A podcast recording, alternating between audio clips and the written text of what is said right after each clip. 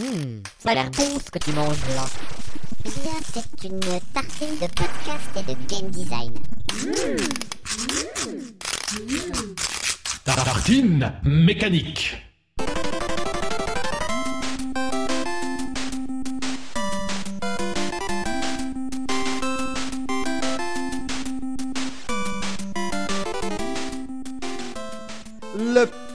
Encore chaud croustille et la théière siffle. Vous êtes chez Tartine Mécanique. Bienvenue au podcast du game design que l'on étale sans modération. Je m'appelle David Javet et je serai votre serveur. À mes côtés, une équipe de fins gastronomes. Mon ami de toujours est le grand maître des tartines, Sandro. Ah bonjour Et puis le grand retour du Tulou, de l'Antoine, du maître de la musique qui vous fera passer euh, les meilleures petites musiques pour déguster euh, aujourd'hui cette discussion. Antoine, Bonjour, bonjour. messieurs, Très heureux. comment ça va Tout va bien Mais très très bien. on Petite recette de tartine, Antoine Oh purée, tu sais que je suis pas très tartine, mais j'ai une petite spécialité. Le... Comment tu Ah, non, non, non, non, non, non, non, non, non, non. je vais me rattraper. J'ai une petite spécialité le matin. Alors, elle est pas connue. C'est de la purée d'amande. Exactement, hein, c'est bio. Tu mets de la purée d'amande sur un, un pain un peu sec, pain borsa par exemple, et tu mets dessus une petite couche de miel. Et l'amande, ben c'est toi, c'est quelque chose qui va t'aider pour la fertilité, euh, pour la pêche dans la journée. Et puis le miel, ben, c'est bio, c'est du sucre qui va pas te, qui va pas pourrir, on va dire, ton, ton diabète, quoi que ce soit. Et ça, tu t'en, tu t'en enfiles 4-5 dessus, et c'est parfait. Antoine, tu... Mais vous entendez Mais qu'est-ce qui se Qu'est-ce mais, mais mais, mais Ah. qu'est-ce, mais qu'est-ce? Regardez par la fenêtre Mais qu'est-ce que c'est que cette silhouette? Mais Un homme Waouh. sur un cheval Il est beau. qui Ah, il est beau. Il qui est très beau. caresse des épis de maïs en se dirigeant dans notre direction. Il Hmm. semble revenir d'une quête interminable. J'ai le poil qui tremble. Il Ah, porte, mon maillot un, de corps devient humide. il porte un, un plateau doré ou une, une seule tartine Ce bras, hmm, cette musculature. de Oh, manière triomphante saillante. et, Ah oui. Ah, et posée. veines, Il s'approche de nous et ce regard, cette dignité. c'est le retour de Vutraire. Oh C'est lui Vutraire Il est de retour avec la recette de la tartine suprême. Quelle, quelle tartine va-t-il nous servir? Bonjour Vutraire. Bonjour, chers amis de la tartine. Il était mieux de loin. Oh bah il est plutôt chill. euh. J'ai vu des choses, j'ai vécu des choses. Mais ça en valait la peine car maintenant je peux vous partager la recette de la tartine. Quelle est cette recette Vutraire Un toast de pain complet, grillé. Une tranche d'ananas. Un léger souffle scandaleux de Nutella. Une pointe éparpillée de curcuma. Et une pluie d'émincés de poulet doré à l'huile de colza. Voilà pour vous ma recette. Mais d'où vient-elle? D'une contrée lointaine, je ne pourrais vous narrer qu'est-ce que j'y ai vu, vous ne me croirez jamais. Mais ne vous inquiétez pas, j'ai emporté en moi toute la sagesse que je pourrais désormais vous divulguer au travers de ce podcast. Wow. Bon voilà, j'ai fait la musique avec mon iPhone, c'était pas mal. Ouais, c'était. Ouais, Bon retour parmi nous, Vutraire.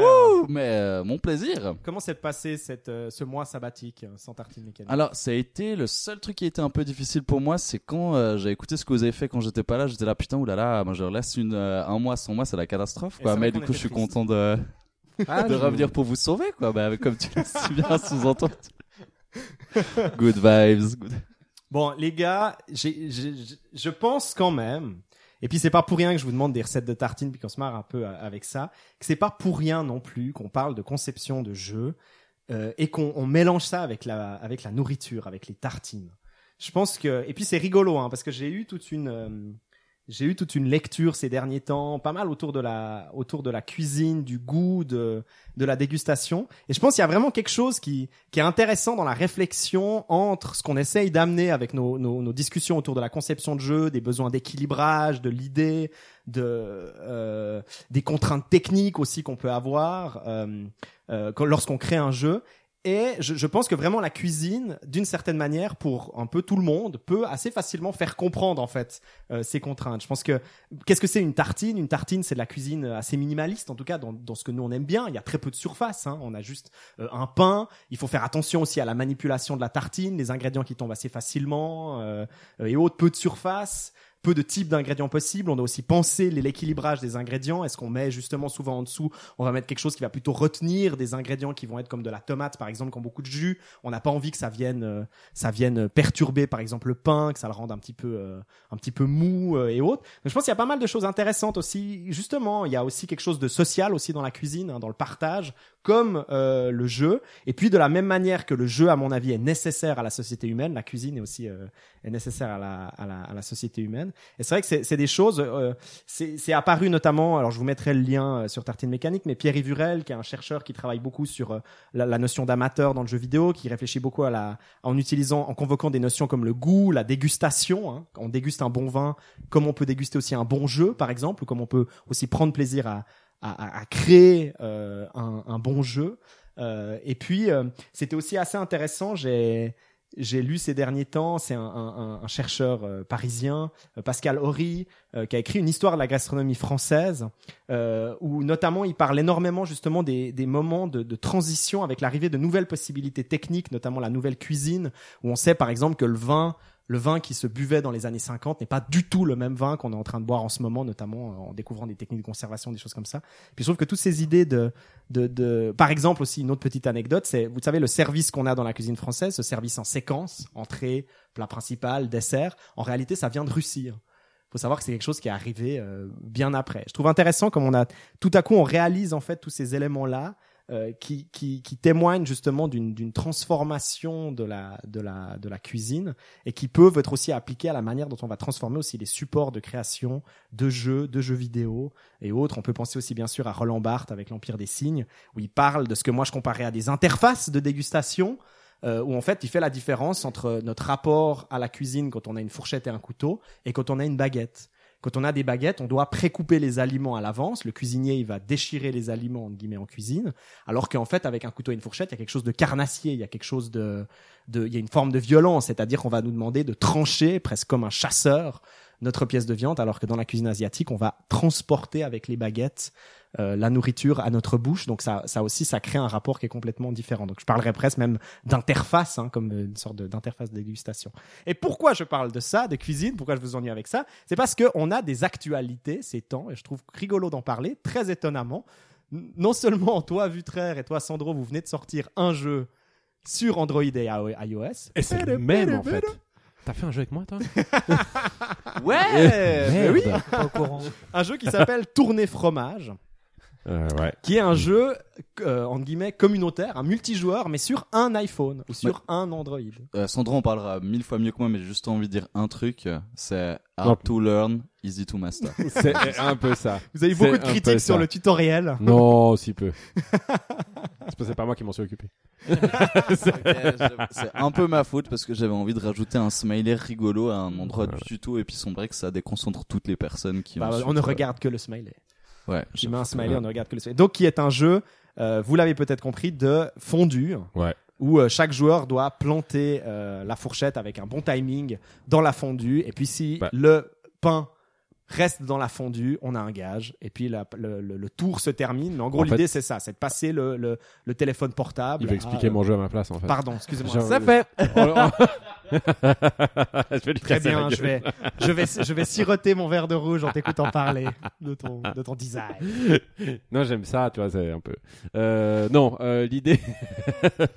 Il me tue mon moment, ça.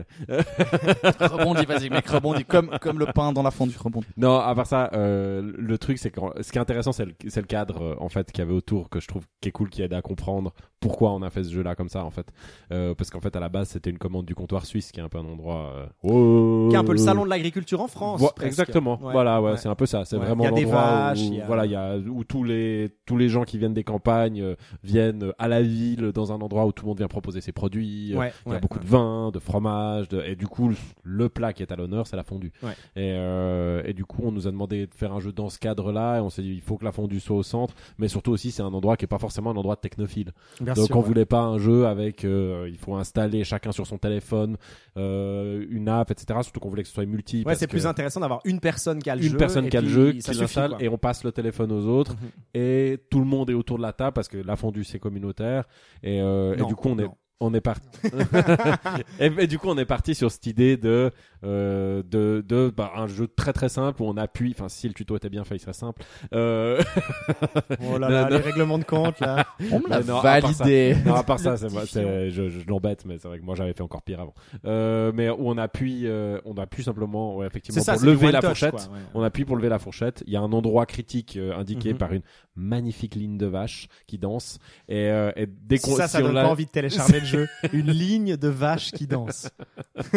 et dès qu'on attaque le bout de la fourchette cet endroit, bah, c'est là où on a 100% de chance euh, de bien planter notre pain. Puis après, dès, dès qu'on est à côté, on a de moins en moins de chances que ça soit bien enfoncé. Et après, quand ça va dans la fondue, bah, suivant le pourcentage de chance, bah, C'est ça. Et la pain, difficulté augmente de plus en plus. Et ça augmente, euh, ça devient de plus en plus sensible en fait. Ouais. Euh, plus Ouais. on fait des, des perfects, plus euh, le- Ça peut effectivement aussi être utilisé pour un jeu à boire, un truc comme ça. Exactement, bah, c'était totalement cette idée-là. Et le jeu est gratuit, hein, donc on n'est pas du tout en train de faire une promotion euh, D'un truc, sale, non. sale Non, non. Et, et crasseuse. Moi j'ai une question. Est-ce que le titre, est-ce qu'il y a un rapport avec tourner manège ou pas du tout? Je sais pas, c'est encore. si on n'a pas, je serais très déçu. Alors, Alors si, bien sûr. Oui, bien sûr, bien sûr. Oui, on y a réfléchi. Euh, c'est dans On le a- sens où, euh, on- parce que nous on voulait que euh, dans, dans le cas où tu sais les gens quand ils s'amusent avec le téléphone, ben, si la table de derrière elle tripe, euh, eh ben, du coup il y a une chance que ton téléphone il finisse là-bas et puis une fois que t'as le gage, eh ben, tu vas rencontrer une personne euh, Et tu que, que tu connaissais pas avant et Ouais, du, du coup Ah, il y a quand même Mais c'est toujours une notion de rencontrer l'amour dans les jeux de Sandro. hein. Je sais pas pourquoi. Y a... Alors pourtant, t'es marié. Enfin, je Ouais, comprends pas. il y a- Je- mais justement, j'ai envie de répéter ça à C'est ça. Tu veux faire espèce vivre de ça aux gens. découverte de l'amour. Voilà, ouais. non, par ça, pas du tout. C'était, je sais pas, il est tombé comme ça. on trouvait hyper fun le Et- mot quoi. Et puis donc c'est vrai que j'ai réfléchi aussi à ces thématiques parce que moi aussi je me suis amusé. Alors c'était dans un contexte aussi assez professionnel. euh, C'était aussi un jeu de commande euh, à faire un jeu qu'on a appelé Daily Suisse, qui était pour une sorte de conférence pour le développement régional, euh, donc en Suisse. Et puis ça m'a amené à faire beaucoup de recherches autour des jeux de cuisine ou des jeux qui mettent en scène la cuisine. Et donc faut imaginer que je me suis enfoncé dans les tréfonds de l'App Store à terminer sur Ah des mais oui. sur des terreurs et des horreurs. Et vraiment, ce que j'ai découvert, c'est comme effectivement pour Overcooked, il y a toujours cette notion de, de stress, de tension, de timer. De, on est vraiment dans un, dans un genre de jeu qui met euh, en avant le, le- la perte de contrôle, en gros. On a trop de choses à faire, on brûle des trucs, on, euh, voilà quoi. Et je suis vraiment jamais tombé sur des, gens, des jeux qui, au contraire, essayaient plus en fait de.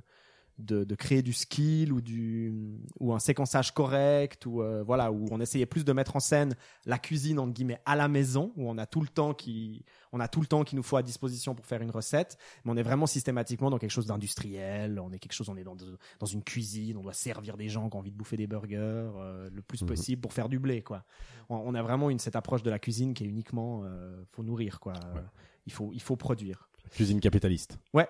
Et puis, euh, dernière petite actualité que je fais aussi un petit peu pour toi, Vutraire, parce que probablement tu le feras pas toi-même. Tu as fait un très joli billet de blog hein, sur ton jeu Don't Killer. On est content de voir que Don't Killer avance. Et Il un- avance. Un, billet de blog sur lequel tu parles de ta narration à plusieurs niveaux. J'ai juste pour dire, allez le lire. hein. C'est, tu passes, euh, tu passes, on voit que tu passes beaucoup de temps et beaucoup de réflexion à faire tes, tes, tes billets de blog et puis tes billets pour les backers euh, aussi de ton jeu. Et puis le, le, le, le texte est disponible aussi sur GameJolt, c'est ça? Ouais, et puis bien sûr TIG, euh, les forums, je sais jamais sur quoi le mettre qui est le plus efficace, mais euh, puis il y en a d'autres qui suivront aussi. Ouais. Juste pour faire en rapide, c'est qu'il y avait vraiment l'idée à un moment donné de, vu que je peux pas expliquer concrètement ce qui se passe dans le jeu, parce que ça spoil tout. L'idée qui est drôle, c'est de dire mais comment j'ai, ouais, comment j'ai fonctionné pour mettre des trucs dans le jeu? Et du coup, c'était une manière aussi de, tu sais, de bypass le fait que je veux pas spoiler. Et c'est, Bien puis sûr, on peut- ouais. on peut- en fait, ça, en, fait, c'est ce que je vraiment trouve toujours chouette. assez brillant avec euh, les textes que tu écris autour de ton jeu, c'est comment tu arrives à toujours trouver une belle manière en fait de donner envie d'y d'y rentrer, mais sans jamais parler concrètement en fait du contenu. Et pourtant, tu montres beaucoup d'images, tu montres des personnages et autres, mais on on n'a jamais l'impression en fait de de gâche, de c'est ça, de se divulgacher. dire en Ouais, fait j'aurais pas dû le lire quoi, parce que là clairement il le fait pour ses backers. euh, et donc en fait il leur donne un petit truc bonus en plus. En réalité, à chaque fois je trouve que tu arrives à trouver cette espèce de juste milieu. euh, euh, que peut-être certains ont moins, ou clairement ils ont envie de donner à leurs backers des Tout, en regardez fait, notre ouais. nouveau décor, regardez Mhm, notre nouveau mhm. perso, regardez notre nouveau truc, puis peut-être qu'en fait c'est des trucs qu'en réalité t'aurais voulu. euh, Bah non, je suis hyper content que tu le remarques parce que c'est un truc qui est au quoi. cœur de la démarche. Ouais, c'est justement de garder cette magie de la découverte intacte qui pour moi est hyper important. Ouais. Ouais, ouais. Moi, on en a plus, on l'éteint Alors, Antoine, peut-être un jour, faudra que tu fasses un jingle. Mais peut-être qu'il sera fait au moment où tu parles. Chers tartineurs et tartineuses, voici où on en a plus les dents. Oh yeah! Les amis, nous sommes quatre. Euh, nous sommes quatre. Les filles contre les garçons. ouais. Et, euh, et j'ai tendance à me dire que, en fait, en réalité, pourquoi est-ce qu'on ferait pas un petit mot en en appelant létal à deux? Oh, j'adore cette idée. Et voilà, et on, on casse un petit peu cette idée habituelle euh, d'être chaque fois seul face à notre thème. Et euh, deux personnes vont s'isoler dans la salle à côté, hein, puisqu'il faut savoir qu'on est chez Sandro dans sa merveilleuse gaming room, mais qu'il a aussi un très bon salon. Non, bon non, je- ah, non, non, un à château, dans mon, Ah, dans mon château. Dans mon château, je suis dans oui, un nous sommes en château. train de boire son, Exactement. Donc à côté, il y a une salle de réception Ah oui, euh, très très grande Alors- euh, dans laquelle Voilà. on va pouvoir. euh, Alors nous demanderons à Nestor, charité, alors, hein, veux on demandera à Nestor de vous servir le, le thé dans la salle de réception Voilà. plutôt qu'ici pendant le moment en D'ailleurs, David a proposé le boudoir euh, comme lieu de réflexion. Ça c'est un autre moment en appelant létal. euh. c'est une version, c'est un autre podcast. euh, cherchez bien dans iTunes. Mais voilà, voilà ce que je vous propose, les amis. Et par contre, vous allez rire, je réalise que je n'ai pas pris mes dés ici. Mais attendez, nous devrions pouvoir régler ça, mais d'une façon mais incroyable. Attends. En live en plus. Les magies du live. La magie du live. On va, on va décrire euh, Sandro euh, est restreint par le, le- le câble de son casque. Mais donc, alors C'est voilà. super, j'ai un dé. Ce que mais c'est parfait, un dé. Ce que j'imaginais en fait avec cette idée de, de duo, effectivement, c'est aussi, il faut pas qu'on ressente. En fait, à la fin, il faudrait être capable.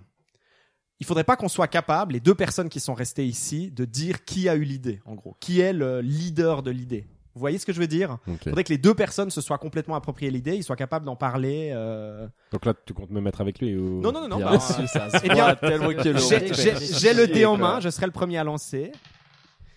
Et donc je fais un 1. C'est un échec Donc, critique. très probablement, très probablement, je suis dans le, le top de l'équipe. Je rappelle, pendant que les dés sont lancés aux auditeurs, le chiffre le plus bas, eh bien, Oh. ça vous tombe dessus. Un, voilà. deux. Et, et le chiffre, le chiffre le plus haut, 3 pour moi. 3 Oh, pour. putain, euh, ça. ok. Et elle te dit que 2 pour Antoine. 3. Et 3. Et donc, Oh et donc, ça sera moi et Antoine qui commenceront à brainstormer dans la salle euh, à côté. Et puis, euh, il faut que vous relanciez les deux le dé pour savoir lequel de vous deux va donner le thème.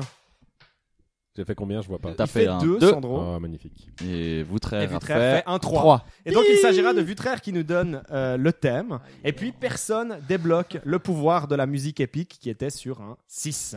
Mais. Et voilà. Et toujours, nous n'avons pas ce pouvoir. Je précise aussi que vous deux, vous allez rester dans la salle. Et donc, que vous avez la responsabilité. Puisque c'est Vutraire qui a gagné, c'est toi, Sandro, qui présentera ton multivitamine à Oui. Vutraire pendant, pendant les pense pas. 5 minutes. C'est bien, tu seras pas là. Je Bon, comme ça, ça nous force à écouter le podcast pour une fois, hein, Antoine Non, mais je T'écouteras. J'ai au moins écouté le dernier, quoi. Très bien. Au moins, Au moins. minimum. Vutraire, on attend ton thème. Alors je suis désolé, c'est le premier truc qui m'est venu à l'esprit et comme d'hab, je peux pas le faire disparaître, c'est Cavalcade. Cavalcade. C'est parti. Intéressant, intéressant. Nous avons 5 minutes. Tout à l'heure. Je suis le timing Ah, ah, et t'es on est de retour dans là. 5 minutes. Au revoir. Ok, cool. Messieurs, dames, au revoir. Ouais, nous on reste ensemble. Nous voici. Bon alors on dit Euh, des saloperies sur David, c'est ça l'idée. hein. voilà, exactement. on fait pas du tout de multivitamine, on dit du mal de. N'importe quoi. Non, moi je vais tricher. Ah oui, j'aime Ouais. quand tu triches, vas-y. Parce qu'en en fait, d'habitude, je fais des, multivitamines vitamines avec des jeux. Ouais. Et là, je vais pas faire un jeu, donc j'ai le droit à deux multivitamines. D'accord Euh, Ça marche comme règle C'est bien comme règle. Moi ça me paraît tout à fait juste, ouais, vas-y. Alors, euh, premier multivitamine, euh, un animé. Pourtant, je regarde jamais d'animé. Oh mon dieu, quelle horreur. Non, Ouais. c'est que c'est, euh, j'ai pas le temps. En fait, j'aime bien ça, mais j'ai pas le temps. Il Ouais. y a rien qui m'a plu assez depuis très longtemps pour que vraiment je me mette. Je préfère lire des mangas. C'est moi qui choisis le rythme, euh, voilà. Et euh, là, je suis tombé sur le nouveau animé du, du gars qui a fait, euh, qui faisait One Punch Man. Ouais, ok. euh, qui s'appelle Mob Psycho 100 et euh, qui est justement j'en ai entendu parler en tant que manga qui bon apparemment faut savoir que One Punch Man c'était redessiné par un mangaka professionnel donc vraiment là c'est le gars qui faisait Ikaru no Go entre autres Euh, et puis du coup c'était très assez beau et puis là celui-là Mob Psycho 100 il est pas redessiné donc apparemment il est un peu plus moche Un peu le- plus le manga. dirty. Et puis par hasard, je suis tombé sur l'animé euh, sur le net, je sais plus comment, en cherchant justement ce que c'était. Et puis j'ai regardé le premier épisode et j'ai pris une tétrabaffe dans la gueule. Genre juste dès le premier épisode. Ouais, dès le direct. premier, mais, mais les dix premières minutes, c'est bon, j'étais, j'étais ferré, quoi. T'arrives C'était- à dire pourquoi? Parce que, Ouais. euh, en fait, déjà, je trouve que par rapport à One Punch Man, justement, euh, le, en fait, la, la direction visuelle, la façon dont c'est animé, la façon dont c'est, euh, ouais, dont c'est réalisé, euh, ça respecte beaucoup plus le côté hyper expérimental du type qui est Ouais. derrière, en fait. Ok, d'accord. C'est vraiment chelou. Et tout de suite, t'es, t'es, t'es attiré. Le, l'histoire est un peu similaire avec un personnage aussi avec une tête de perdu absolu, euh, qui est, euh, qui est un gars dans une école un peu nulle, euh, qui aimerait que, hum, qui aimerait euh, euh, que sa, sa copine d'enfance elle soit amoureuse de lui et puis euh, puis il se fait un peu emmerder par tout le monde parce qu'il est un peu tout nul. Et puis à la fin de l'école il va aider un gars qui chasse des, des esprits en fait. Euh, mais il s'avère qu'en fait euh, ce gars il a pas du tout de pouvoir. Et en fait s'il prend Mob avec lui c'est euh, parce que Mob il est surpuissant en fait. C'est un, c'est un espèce de, de, de il a des pouvoirs psychiques qui sont mais enfin voilà c'est l'équivalent du mec de One Punch Man quoi. Il, il est, il est indestructible. C'est un tueur absolu. Et, euh, mais il a toujours refusé d'utiliser contre les humains. Donc c'est pour ça qu'il est un peu loose comme ça. Il attaque jamais personne d'autre que des esprits. Et le, le- la mécanique principale, c'est euh, que lui, il a des frustrations justement parce que les gens se foutent de sa gueule, se moquent de lui, etc. Et du coup, il y a une jauge qui monte. 10, 20, Yep. 30, 40, 50. Tu la vois, elle, elle est. Il y a, il y a des, alors dans le manga, je sais pas comment c'est représenté, mais dans l'animé, c'est, ouais, il y a des, es- dans les, il y a des espèces d'encarts où ils disent euh, niveau de mob euh, 50, euh, Ok. émotionnel, je sais pas, colère ou des choses comme ça. Et puis dès qu'il arrive à 100, bah, pète les plombs et puis il rase des villes entières. et- Enfin, vraiment, il, il sait plus, puis après il se souvient plus en fait. Et, euh, Ah, ça, c'est facile, Et il ça, hein, est, et comme il les est, gens qui- et, et il est, enfin voilà, il est hors de contrôle quoi. Et c'est vraiment hyper bien. C'est hyper drôle, c'est hyper rythmé, euh, visuellement ça tue. Euh, vraiment, j'ai j'ai pris une bonne claque et j'aime beaucoup. Ok, cool. Ça, et puis deuxième, euh, j'enchaîne vite avant qu'il revienne. C'est un podcast euh, que j'ai commencé pas plus tard qu'aujourd'hui et que j'arrive pas à m'arrêter. C'est mon frère qui m'a conseillé ça. Euh, c'est un truc de Arte qui s'appelle euh, Les Braqueurs, je crois. Et c'est Arte qui, qui, a, qui a fait ouais, tout un podcast où il y a quatre braqueurs qui racontent simplement leur vie et puis euh, Mais du coup, des braqueurs des de braqueurs banque. de banque, des Ouais, braqueurs de banque. Et, euh, et c'est hyper fascinant en fait euh, de de puis vraiment ouais enfin ce qui est surprenant c'est vrai que souvent on dépeint ces gens comme des débiles un peu euh, voilà des petits et, et Ouais, ça dépend, ouais.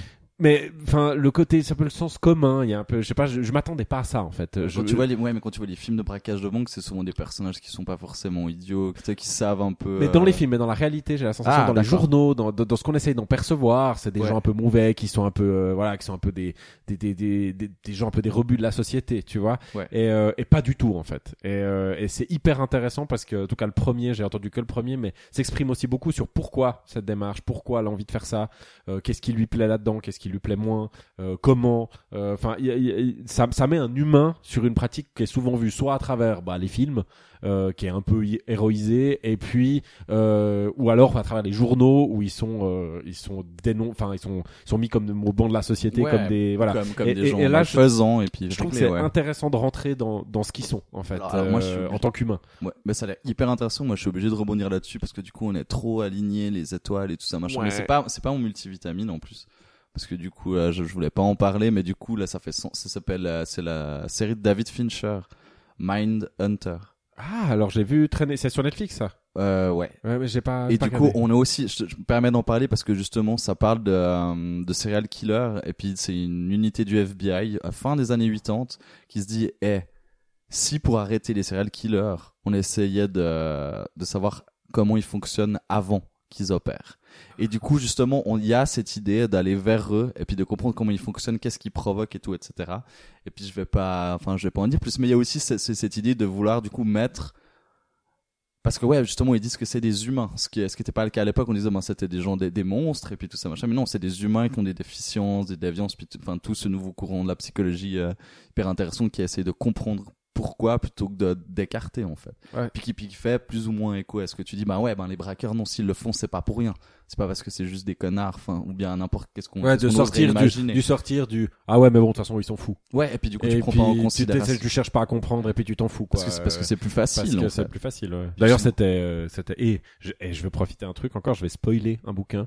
Ouais, J'y pense parce que ça s'enchaîne. Attends, mais et donne puis d'abord le titre au cas où les gens veulent pas euh, De être quoi spoilés. Euh, non, le, le, le bouquin là de le, le machin d'Aric Leber, Eric Hébert, le- ce best-seller suisse là. euh, ah, euh, c'était un méga best-seller. Le Ah mon dieu, mais tu sais que je suis- Ah, moi je suis eh tellement ben, ça me nul avec un- un super-. Harry Kéber, euh, je sais pas quoi, le, c'était un méga best-seller euh, qui a vraiment bien marché. Tout le monde en a causé, mais même euh, pas que en Suisse, hein, Ok. qui est une espèce de bouquin à suspense, puis justement qui fait cette espèce de truc, c'est-à-dire que il est voilà, c'est vraiment le bouquin de tourne-page comme ça qui est très bien fait pour ça, mais il y a des personnages épais comme un papier cul. Et preuve en est que t'arrives à la fin, il fait un truc, ben, voilà, de cet ordre-là, c'est en fait le, le twist final. C'est un un peu, il y a une petite fille, et ben en fait, euh, elle est folle, et puis elle a brûlé sa maison, et puis elle a tué sa mère. Mais, Ah mais on sait, mais rien, mais il y a pas eu, il y a pas une ligne qui explique pourquoi cette gamine elle a fait ça. Donc t'as lu 600 pages pour qu'on te dise, bah en fait c'est juste elle est folle. Puis t'es là, mais où, enfin. c'est atroce. C'est- ah, méga scandaleux. T'as plus le droit de faire ça. ben voilà, aussi. mais ça, c'est voilà, c'est exactement dans cet esprit-là, Ok, comme quoi ouais. vraiment, ouais, on, on peut rentrer dans cet état d'esprit. Et je trouve encore aujourd'hui, c'est quand même étrange, quoi, de de, de de de pas se dire, ok, les gens ils font ça, mais ils font pas les choses Bah, gratuitement. bah, bah, tu vois, c'est un peu un Deus, un Deus ex machina du pauvre, enfin, comme tu, comme tu me le dis, mais sauf que là, c'est le, le, le mais tu- martyr responsable. Enfin, je pense que tu vois quoi. que l'auteur, il pense vraiment ça en fait. Je pense Ah, merde. il Ah, donc, pense, sérieux bah, bah, tu peux pas écrire, tu peux pas faire reposer 600 pages sur un truc comme ça sans penser vraiment que, bah en fait, ouais, euh, les gens ils sont un peu, des fois ils sont fous. Je sais pas, je suis toujours curieux de savoir comment on- les gens ils écrivent, euh, parce que comme ça doit lui paraître une hypothèse sérieuse. Si au Ah, bout de c'est 600 glauque. pages, il nous claque ça comme, euh, comme finale, il doit, il doit se dire, bah ouais. Mais tu vois qu'il y a un public pour ça. Peut-être que c'est plus intéressant de savoir qu'il y a un responsable sans savoir pourquoi, qui sort au milieu de nulle part. Enfin, je, tu vois, je sais pas, j'ai pas lu le bouquin, du coup j'ai de la peine à imaginer, mais. Enfin, moi Bah, je, je sais pense que ça que- me parle pas, mais. Dans les trois cas où on a parlé, c'est ça. C'est que c'est plus, je pense que c'est plus facile. Enfin, ça, ça te protège. Je pense, ça fait peur aussi d'ouvrir l'idée. Ouais, de- bien sûr. Potentiellement, moi aussi, euh, je pourrais partir là, en fait. Et je pense que c'est, ouais, enfin, voilà. Bah, tu dis que si, t'es- si toi t'es pas comme ça, c'est pas forcément aussi grâce à. C'est aussi à cause du fait que tu avais peut-être plus de chance dans ton, euh, dans ton acquis. C'est-à-dire, tu sais, dans l'environnement dans lequel tu as été éduqué et tout, etc. Parce que c'est des facteurs aussi extérieurs qui influencent. Puis que t'es pas seul responsable. En tout cas, c'est cool qu'on ait, quand avec une seule multivitamine, on ait réussi à On dire tout ça. très Sandro. loin. C'est vraiment On cool. très loin. Et c'est le retour Ah, mais, t- ah, mais vous êtes de retour! Et oui. Et c'est le retour des héros du monde en appelons létal. C'était bien le salon de thé. Écoute, Oh. c'était. Alors, Nestor nous a très bien reçus. Ah, avec, ouais, il quel- nous a... Je le paye C'est un grassement. chic Ouais, type. c'est ça. Il nous a fait des, des, des- Incroyable. des petits beignets à la noix de le payer coco. euh, ah non, vraiment merveilleux. quoi. Rouler sous les aisselles. si jamais. hein. Très bien. Puis il les a bien poilus, hein, je peux vous dire. Euh, est-ce que tu veux commencer à présenter Mais ou est-ce que pas je commence Bah Mais- écoute, commence Antoine. Alors, écoutez, donc sur le thème de la cavalcade, merci Vutraire. Comme d'habitude. Donc on est parti un petit peu sur un, un jeu avec euh, un, un gameplay asymétrique, mais on va dire deux gameplays. Euh, un scrolling horizontal où on est sur un, bah, un cheval, on, on est en pleine poursuite, course poursuite. On a, euh, on a en fait un gameplay où on doit maintenir le rythme de la cavalcade. Alors je sais pas ce que, bah, parfaitement ouais le, le thème de Rossini là, tagada tagada tagada tagada tagada. Voilà c'est vraiment. Mais même aussi, tout simplement, imaginez vraiment un galop, quoi. Takata, takata, takata, takata, takata. Voilà. Puis maintenant, la manière dont ça se reproduit sur une manette euh, de jeu ou alors sur une borne d'arcade, ça c'est encore à voir, c'est gauche droite gauche, droite gauche droite, gauche Voilà. droite gauche, droite gauche droite, gauche droite. Donc l'idée, Mhm. c'est de commencer à travailler sur un gameplay qui mindfuck, c'est-à-dire de pas donner la possibilité de faire gauche droite gauche gauche droite gauche droite gauche droite gauche droite, gauche droite, mais vraiment faire le gauche droite gauche, droite gauche droite, gauche droite gauche, droite gauche droite, Mhm. tout en maintenant le galop. Donc en ne, en ne donnant, je crois qu'on était d'accord, c'est Ouais. une dernière chose sur lesquelles on a discuté, c'est de pas ouais. donner la possibilité aux gens de faire ta ta ta ta ta ta ta ta ta ta ta ta ta Il faut vraiment faire la ta ta vitesse. ta ta ta ta ta ta ta ta ta ta ta ta ta Mhm. ta ta ta ta ta ta. Et vraiment, il n'y a pas de possibilité pour les joueurs, puisque l'idée c'est que c'est un jeu multijoueur. Oui, Nous l'avons d'ailleurs appelé Arcade Cavalcade. c'est un jeu de course. oh, joli. Et voilà. Euh, et, et donc euh, scrolling forcé. Euh, non, pas forcé en fait, puisque si En le- fonction la- du- si du la premier, voilà. n'est pas fait en fait, le, le cheval n'avance pas. Bah non, simplement. voilà. Le cheval avance seulement si on impose le rythme. Et puis l'idée, c'est de imposer en plus sur ce rythme. Moi, c'est vrai que j'imaginais plus une manette, en fait. C'est peut-être, c'est peut-être en ça que l'arcade, ben, la borne d'arcade fonctionne pas trop. Donc, j'imaginais plutôt en fait un, un jeu qui se jouait sur une manette ou sur les gâchettes. On va reproduire la cavalcade, gauche droite gauche droite gauche droite, gauche droite gauche droite gauche droite. Ouais. Et puis après, ce qu'on Et- avait discuté avec Antoine, C'était de refaire, par exemple, pendant la course poursuite, on a des poursuivants qui nous tirent dessus, donc on doit euh, invoquer d'autres façons de. En fait, c'est de venir en fait travailler sur un mindfuck sur les doigts du haut, en gros. Où tout à coup, alors qu'on doit maintenir la cavalcade en bas, on a des pressions continues en haut. Où tout à coup, on doit l'arrêter parce qu'on doit faire un saut. Où tout à coup, on doit tirer à gauche, tirer à droite et autres. Et voilà, c'est de travailler C'est un en peu fait. le principe de je me, je me frotte le ventre en me tapant sur la tête, quoi. Voilà, Euh, c'est voilà. ça, Ouais. exactement. Tu Ouais, c'est un très deux bon choses exemple. en même temps, ça. quasiment. Tu dois faire deux choses en même temps sur la même Mhm. manette. Et puis tout le, le challenge, en gros, évidemment, on est deux joueurs. Bon, ça peut même monter jusqu'à quatre. Oui, C'est le premier qui atteint la ligne d'arrivée.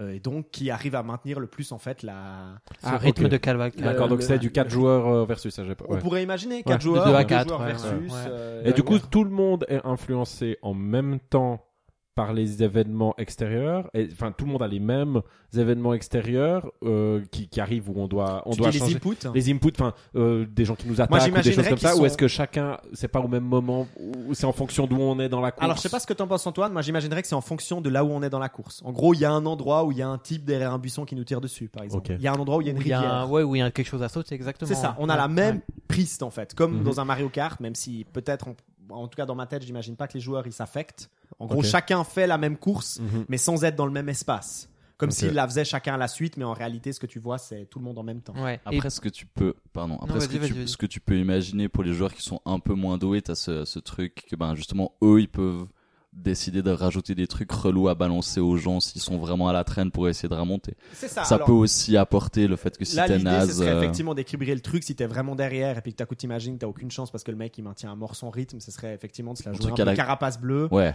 et puis de, de, de donner en gros des Une chance aux, une chance à à ceux qui galèrent. plus ouais. derrière. ou tu peux même t'amuser à lui dire sur l'écran t'as le droit de je sais pas ce qui se passe dans ce genre de moment si t'es vraiment hyper concentré à pousser le gars à côté de toi mais genre sur l'écran c'est écrit t'as le droit comme si le jeu légifère le moment t'as le droit d'interagir IRL tu Ben, sais en fait, c'est c'est une, une remarque assez intéressante que tu fais parce que c'est effectivement un des gros problèmes de ce genre de gameplay, à mon avis. C'est ce côté très punitif, si tu veux, du.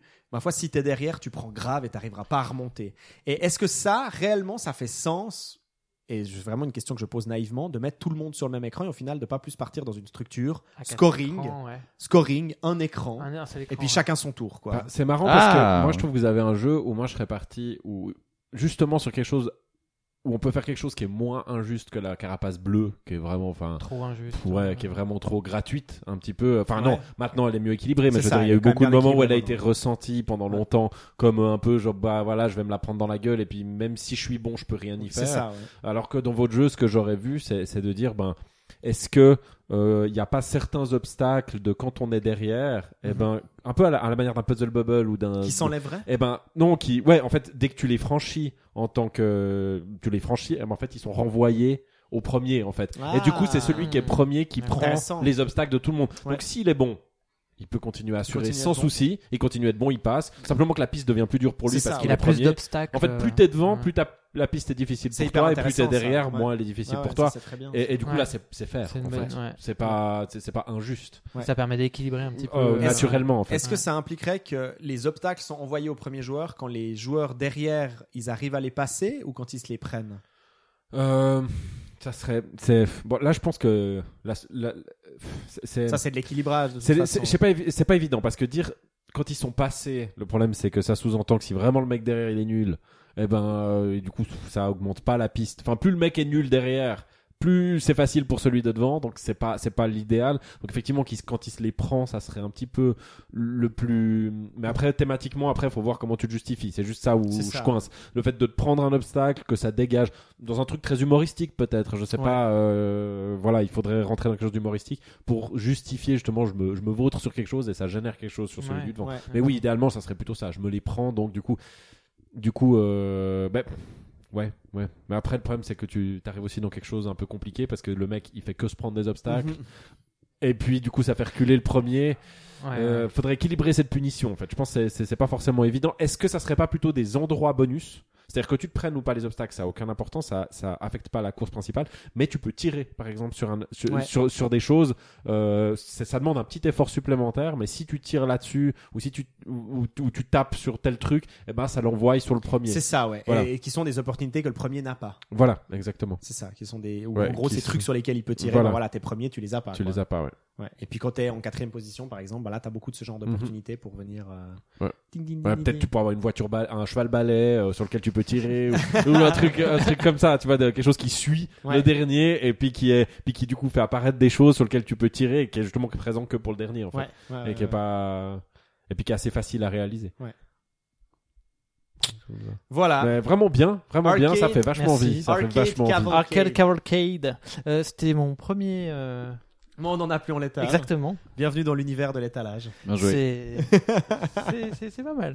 C'était rigolo parce que alors vraiment, c'est venu de lui et il est vraiment arrivé et il est vraiment arrivé que c'était assez intéressant comme t'es rentré dans le truc. Tu t'es vraiment arrivé. Moi, j'ai pris le stylo. Il a fait OK cavalcade et t'as fonctionné par mots clés. Ouais, donc le premier mot et j'ai Ouais. trouvé ça génial. T'as dit quand j'entends cavalcade, je pense à scrolling. Ouais, je sais pas tu pourquoi. y penses. Et, bah évidemment, tu penses à un mouvement, Oui. tu penses à un déplacement, donc tu penses à du scrolling. Donc moi je t'ai dit OK, mais alors runner, donc est-ce que c'est un scrolling forcé? Ouais. Tu m'as dit ouais, ouais, ouais, runner, runner et tout. Puis après on a pensé à l'idée de poursuite, t'as mis une thématique Ouais. western. Je suis vachement influencé par les jeux auxquels j'ai joué. euh, Bah, tu vois, bah, typiquement Sunset Rider sur Mega Drive. Il y a des, y a des phases un petit peu comme ça. Mhm, C'était mhm. peut-être là j'ai mis un mot, mais au moment où on a eu le, le thème et qu'on s'est retrouvé avec David, à, bah, j'ai eu l'image tout de suite, sans avoir le titre du jeu, des trucs comme ça. Mais c'est, on fonctionne un petit peu des fois par référence. Bah, je pense que la, la meilleure inspiration, c'est celle-là. C'est, c'est quand il y a quelque chose qui sort, puis en rétrospective, tu vas te dire Ah, tiens, c'est marrant, j'ai été influencé par ça. Hmm. Mais euh, moi, c'est, c'est l'inspiration que je préfère, que plutôt la, con- tu- la consciente, où là, pour moi, on rentre plus dans la copie que dans l'inspiration, tu vois. C'est un peu la ouais, différence pour moi entre copie. euh, C'est quand je me dis, consciemment, je dis Ah, je vais faire comme. Là, Ouais, je suis ouais. dans une espèce de plagiat, enfin, de trucs un peu, un peu que moi, je trouve un peu nul. Alors que quand ça vient, et puis qu'après tout, je dis Ah, tiens, c'est marrant, il y a une influence de ça, euh, je trouve que j'ai l'impression que ça a été digéré. D'accord. Ouais, parce que t'as je un peu l'idée à ce moment-là que tu veux faire ressortir inconsciemment ce qui t'a plu ou des Mhm. éléments, tu sais, flottants que t'arrives pas forcément à mettre le doigt dessus quand tu penses au jeu direct. Puis du coup, c'est comme si t'as essayé d'extraire un peu euh, une partie forte de l'expérience que t'as eue sans, sans la conscientiser, quoi. Ouais. Pour dire un peu un truc. On est bien. Vous êtes à tartine Ah, la mécanique. phase psy. Vutraire, Vutraire dessine. Il use du plomb. Il est l'heure de l'intermède musical. Bouya.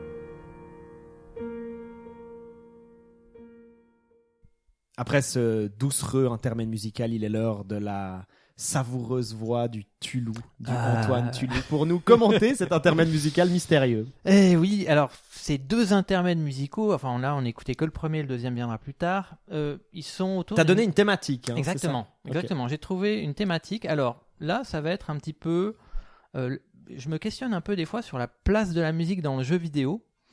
Et des fois, quand la place, quand la musique est un peu le parent pauvre, quand elle sert pas vraiment, quand des fois on l'oublie, quand, enfin, elle est un petit peu une espèce de, du Quand elle est accessoire, noir. en fait. Quand elle est ca- quasiment accessoire jusqu'au point d'être euh, vraiment. euh, En gros, il y a de la musique pour de la musique, voilà, parce qu'il faut de la musique. exactement, quoi. Exactement, et même de la belle musique. Alors, ce que vous avez écouté au début, là, dans ce premier intermède musical, c'est trois petits extraits. Donc, le premier, c'est la musique de Diablo 3.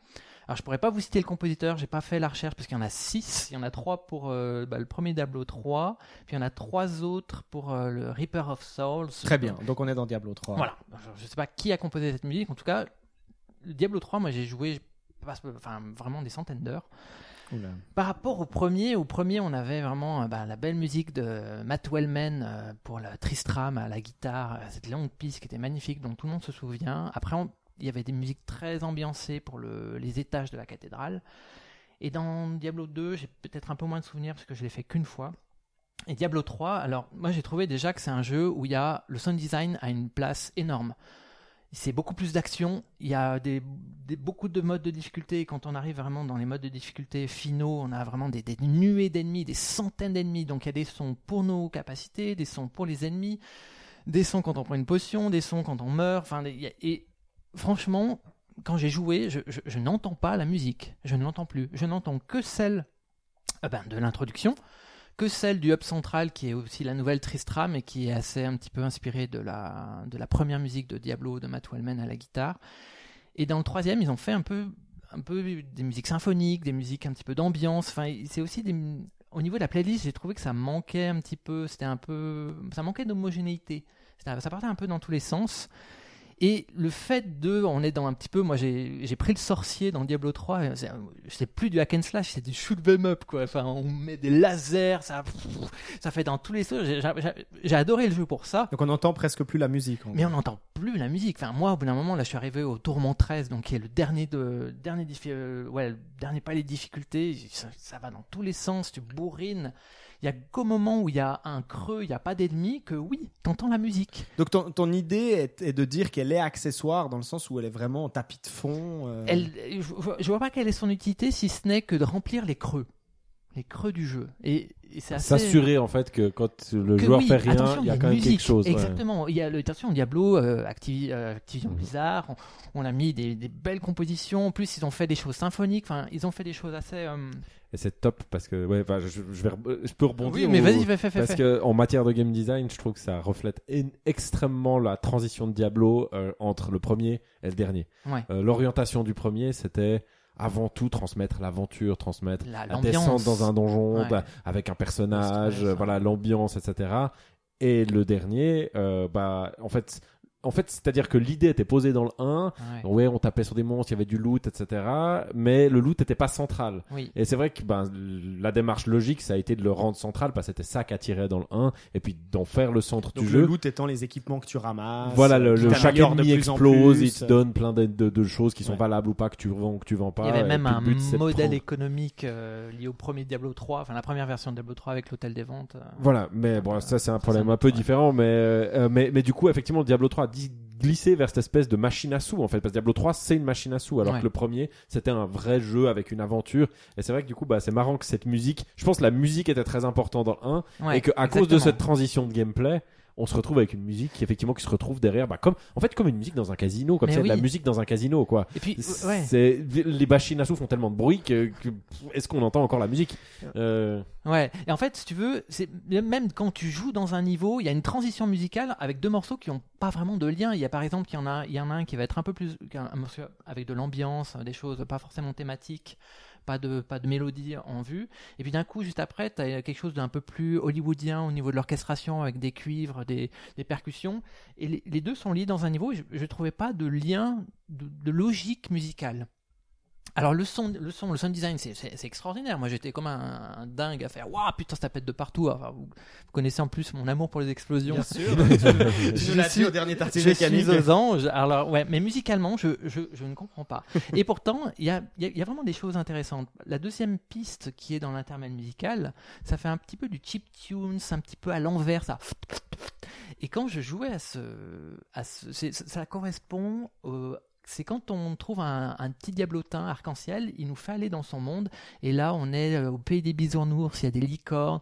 Le, on est dans un monde où c'est ouvert. C'est vraiment dans l'extension uniquement euh, Reapers of Souls. Et euh, c'est un lieu où il y a beaucoup de loot, beaucoup, beaucoup, beaucoup. Et il y a cette musique. Et moi, quand je jouais, j'étais là, c'est impressionnant. Ça me fait penser à un morceau de Maurice Ravel qui s'appelle Le Gibet. Et euh, qui est une pièce que j'adore, que je, que je mets vraiment tout en haut euh, dans mes préférences musicales. Maurice Ravel, c'est mon compositeur euh, favori de l'univers.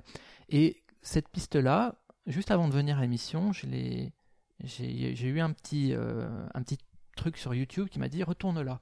Je l'ai retourné et c'est effectivement bien la pièce de Maurice Ravel, le gibet. Et c'est pour ça que j'ai mis juste après un extrait du piano, euh, de, de cette pièce pour piano que, que Maurice Ravel a composée. Et donc il y a- ils- m'ont atteint, mine de Ouais, rien. ouais. Enfin voilà, ils, ils m'ont atteint parce que musicalement, bah, je suis fan de Ravel. Ils font cette espèce de, de, de, de, petit clin d'œil caché. Et musicalement, la piste que j'ai mis au tout début, bah, c'est- quand même bien. Il y a des- je veux dire, musicalement, il y a des choses qui sont vraiment intéressantes. C'est fait avec des orchestres. Mais la place de la musique dans le jeu, bah, je me questionne. Je me questionne encore. Est-ce que est-ce est-ce qu'elle est légitime? Est-ce qu'elle sert à quelque chose? Ouais. Donc voilà. Tu Et- pouvais- Euh, Excuse-moi.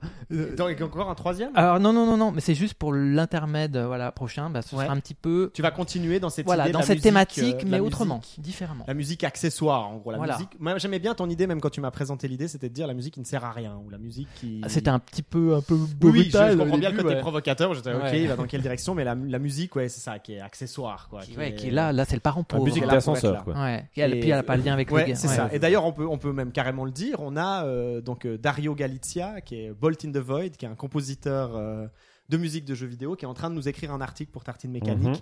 en partie qui va dans cette direction, une sorte de coup de gueule, hein, une sorte de d'édito. euh, Qui traîne qui- un peu par ma faute d'ailleurs. Parce D'accord. que j'ai- je suis complètement débordé, mais cette semaine ça devrait être en ligne. Super.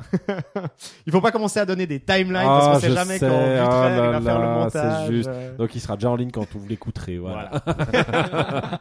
Eh bien, tu pouvais pas rendre euh, un modérateur de podcast plus heureux. Euh, euh, puisqu'en fait, en réalité, la discussion centrale du podcast que j'avais envie d'avoir là va énormément dans la direction de de, euh, de ce que vous de la discussion que vous venez d'avoir. C'est-à-dire, j'ai énormément aimé, énormément aimé Sandro quand tu as parlé de la musique des des euh, des machines à sous, euh, des casinos euh, et autres. Je pense et que c'est une discussion importante à avoir. C'est pas forcément ce qu'on préfère avoir dans Tartine Mécanique, des discussions un peu news et autres. Mais c'est vrai qu'à mon avis, dans l'univers du jeu vidéo, mais aussi en partie, ça touche des, des problématiques du game design. Il y a quelque chose d'assez important qui s'est passé pendant ce mois de novembre, qui a à voir avec une grande série de jeux. On peut dire quand même, là, c'est quand même assez important. Euh, que ce soit Shadow of War de Warner, que ce soit Call of Duty euh, euh, World War, enfin deuxième guerre mondiale de Activision, ou que, ce soit Star Wars Battlefront 2 de EA, donc à chaque fois des, des gros, des grosses machines, qui à chaque fois se prennent les foudres euh, non, non seulement des joueurs et des communautés, mais c'est qui surtout, de toute évidence, en fait, euh, mettent en place des systèmes qu'on a appelés des loot box ou des loot crates. Donc pour expliquer, en gros, l'idée c'est vraiment, en gros, de mettre en place des systèmes qu'on a déjà retrouvés énormément dans les jeux mobiles, où vous avez un système de hasard où vous payez avec de la véritable monnaie, du véritable argent, même si vous avez aussi des moyens d'y accéder avec de l'argent in-game. Euh, donc c'est-à-dire de la monnaie euh, que vous obtenez en avançant dans le jeu ou en jouant au jeu De manière très rare. ouais. un système qui rappelle effectivement les euh, casinos ou alors euh, si vous êtes peut-être au Japon euh, les gachapon donc c'est-à-dire des machines un peu enfantines où effectivement vous avez un système de hasard vous ne savez pas sur quoi vous allez vous allez tomber donc vous payez de l'argent ça peut rappeler aussi par exemple euh, les jeux de cartes comme euh, Magic euh, l'Assemblée où vous ouvrez un booster et vous savez pas sur quelle carte rare ou sur quelle carte euh, uncommon euh, vous allez tomber. Donc ça c'est vraiment le, le système des loot box. Moi ce que je trouve très intéressant dans ce qui vient de se mettre en place c'est que pour les gens et puis on va pas spécialement en parler maintenant. hein, je vous invite, je vais vous mettre des liens. Il y a notamment une interview très intéressante du producteur de Star Wars Battlefront 2, Paul Kessling, par Angry Joe. C'est une discussion assez passionnante sur YouTube où vous avez un influencer, donc un YouTuber qui discute directement avec un producteur de chez DICE, donc un type hyper élevé, donc il y a cette espèce de, rapport entre une sorte de porte-parole de la communauté énervée de voir ces lootbox dans Battlefront 2. Euh, et puis, euh, je, je peux vous mettre aussi en lien une, une vidéo de Jim Sterling euh, où il fait justement une sorte d'analyse générale de tout ce qu'il a appelé l'année de la loot box. Euh, voilà, donc pour, pour aller plus dans le, dans, le, dans le détail, moi ce qui m'intéresse ici, c'est de c'est qu'on a vraiment en fait quelque chose que je trouve très intéressant et qui est souvent très peu pris en compte, c'est le fait qu'on réalise qu'en réalité l'industrie et ces grandes machines que sont Activision, Blizzard Activision, on parlait de. Diablo 3, euh, EA, Warner, sont à mon avis fonctionnent euh, de pair ou s'organisent, je sais pas à quel point c'est travaillé, mais il y a vraiment l'idée de penser une continuité, c'est-à-dire le gros problème à mon avis dans la critique de jeux vidéo, c'est qu'on a tendance à prendre objet par objet. C'est-à-dire, on va focaliser sur Shadow of War, on va focaliser sur Battlefront 2, sans réaliser qu'en réalité, quelque chose comme la mécanique d'une loot box, une mécanique de casino, c'est une pratique de jeu qui s'installe chez les joueurs et chez la population dans la continuité. C'est-à-dire, c'est pas des, ces, ces boîtes n'ont pas des projets sur la courte durée, ils ont des projets sur la longue durée. On pourrait comparer ça, par exemple, à Marvel qui a des projets de films sur 10 ans. Donc en gros, ils s'en fichent que leur Iron Man 3 ce soit un échec économique parce que de toute façon, euh, ils ont une, une, sorte de mécanique qui fonctionne avec des produits dérivés, avec des films, avec des ventes de DVD euh, et autres.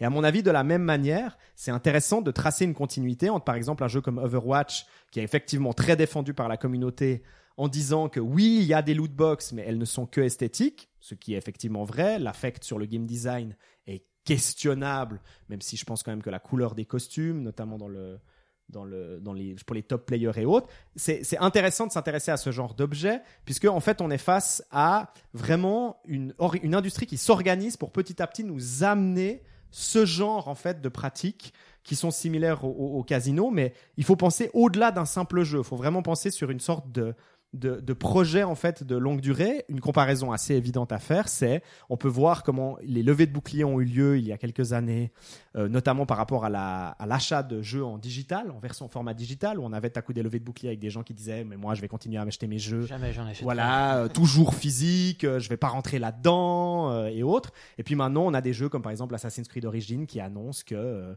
la majorité des gens l'ont acheté en format digital plutôt qu'en format physique. Donc en gros, ça a pris du temps, ça a pris un certain nombre d'années, mais voilà, il y a des pratiques d'achat, de consommation, mais aussi de jeux. Et puis là, effectivement, on parle, et puis c'est en ça que la discussion est intéressante, on ne parle plus, on parle tout à coup d'objets qui affectent le game design. Et puis, moi, là où ça, ça m'intéresse euh, en partie, hein, c'est de faire une comparaison, puisque ce que les loot box amènent pour moi dans ma tête, c'est tout ce qui est du game design, parce que j'aime en parler en tant que game design, donc c'est de la conception de jeu, mais de la conception de jeu de casino, de la conception de jeu à sous. Et je pense qu'il y a un- une vraie lacune, en fait, une vraie distinction qui est, à mon avis, faite de manière trop forte entre les jeux de divertissement et les jeux de casino, où on joue trop le jeu, en fait, de dire, bah voilà, les machines à sous, les bandits manchots, euh, tous ces objets-là, en réalité, c'est que des jeux d'argent, euh, c'est pas intéressant. Et je trouve, en fait, très intéressant de revenir, en fait, euh, à ces, euh, machines, à des machines, par exemple, au Japon, comme le pachinko, ou euh, tout simplement comme le flipper, qui nous apparaît comme une évidence maintenant, un jeu qui fait sens à avoir par exemple dans un bar. Mais est-ce que par exemple, ben, vous trois, je me tourne vers vous, est-ce que si je vous parle de l'instant du perfect shot de Roger Sharp, ça vous dit quelque chose? Non, pas du Est-ce tout. que ça Non. vous parle Non. Ok, ce qui- alors laissez-moi pour le coup vous parler de- du perfect shot de, de Roger Sharp. Pas du tout fait exprès. tout à coup, euh, au hasard. Non, mais en gros, c'est quelque chose qu'on pourrait comparer à euh, au moment euh, 37 euh, de Daigo Umehara. Est-ce que vous connaissez le Moment 37 de Daigo Umehara Ah oui, c'est sur Street Fighter, c'est ça Voilà, et donc c'est euh, un moment où euh, il est prouvé d'une manière euh, irréfutable euh, que Street Fighter, euh, alors là c'était sur Street Fighter 3.3, euh, est un jeu de skill avec effectivement une, une profondeur. En fait, en- Daigo Umehara, qui est un pro player, réussit à faire, euh, alors qu'il lui reste même pas un Que pixel dalle de vie, ouais, que dalle. arrive à compré- contrer complètement la super de, de, De- Chun-Li. ouais, ouais. Et puis à le battre, c'est probablement le moment le plus célèbre Ah ouais. euh, d'un tournoi de, de versus fighting. Mais surtout, c'est un moment qui est très important à analyser pour l'importance du skill euh, dans les jeux de baston. Et puis, je, je compare ce moment à justement cet instant du perfect shot de Roger Sharp pour vous expliquer en gros ce que c'est. C'est à partir des années 20, donc de la prohibition aux États-Unis, vous avez la prohibition de l'alcool, puis après vous avez toute une campagne qui est, qui est montée contre la morale. Enfin, pas contre la morale, mais justement. euh, euh, contre ce qui est contre la morale. Et puis très rapidement, puisqu'à partir de environ euh, 1932, euh, viennent s'ajouter au flipper, qui était avant la bagatelle, des, euh, en gros des, des, des fentes dans lesquelles il faut verser justement une pièce pour pouvoir jouer à la partie, pour évidemment rentabiliser la possession d'un flipper dans les bars. Le flipper va être désigné euh, euh, dans certains États d'Amérique comme euh, un jeu à sous, euh, puisqu'on y met de l'argent. Euh, et donc, il va être interdit de plus en plus, de manière de plus en plus constante. Notamment, on va avoir une interdiction euh, totale à New York euh, des machines à flipper. C'est ce qui a fait que pendant toutes ces années, notamment jusqu'à euh, jusqu'à euh, 1972 à New York, si vous trouviez des flippers, ils étaient cachés quelque part derrière. C'était le barman qui vous y amenait dans une sorte de petite alcôve. Euh, vous osiez à peine, euh, vous osiez à peine y jouer, même si effectivement le jeu était euh, le jeu était extrêmement euh, populaire. Et puis donc, ce qui s'est passé, c'est qu'à partir de 1972, ce qui serait comparable à l'association euh, des loisirs, euh, euh, va avoir un procès dans l'État de New York pour réussir à relégitimer le flipper comme un jeu de euh, skill, donc un jeu de technicité, plutôt qu'un jeu de hasard.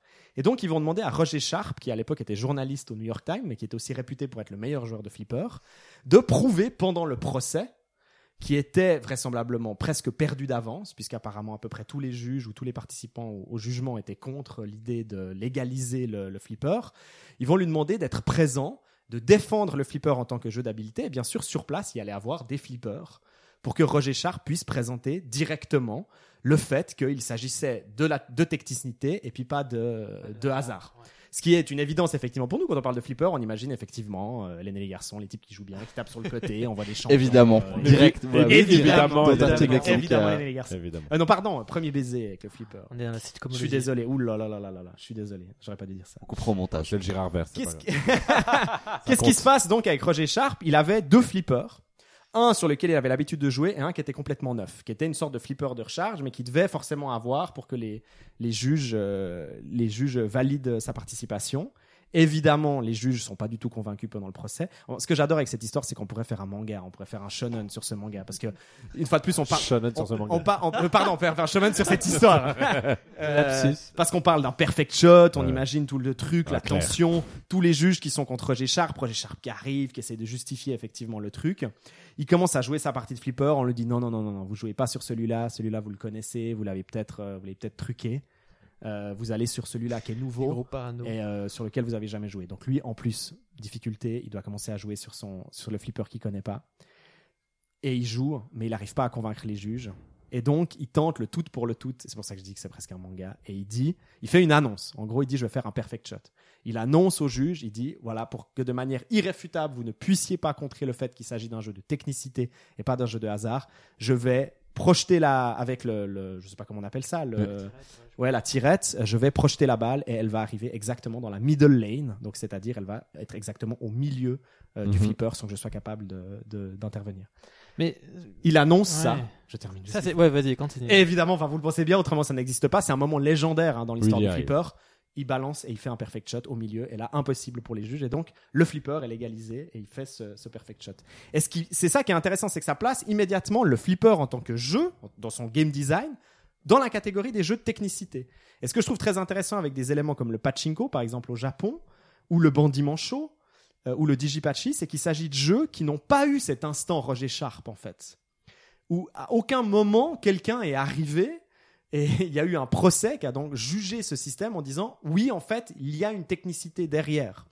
Euh, ce qui sont aussi des, grands, des grands questionnements qui sont présents dans l'e-sport euh, et autres. Quel est le degré de, de, skill, euh, de skill à avoir et autres. Et puis ça, ça m'amène justement à beaucoup réfléchir à ces jeux de hasard, ces bandits manchots et autres.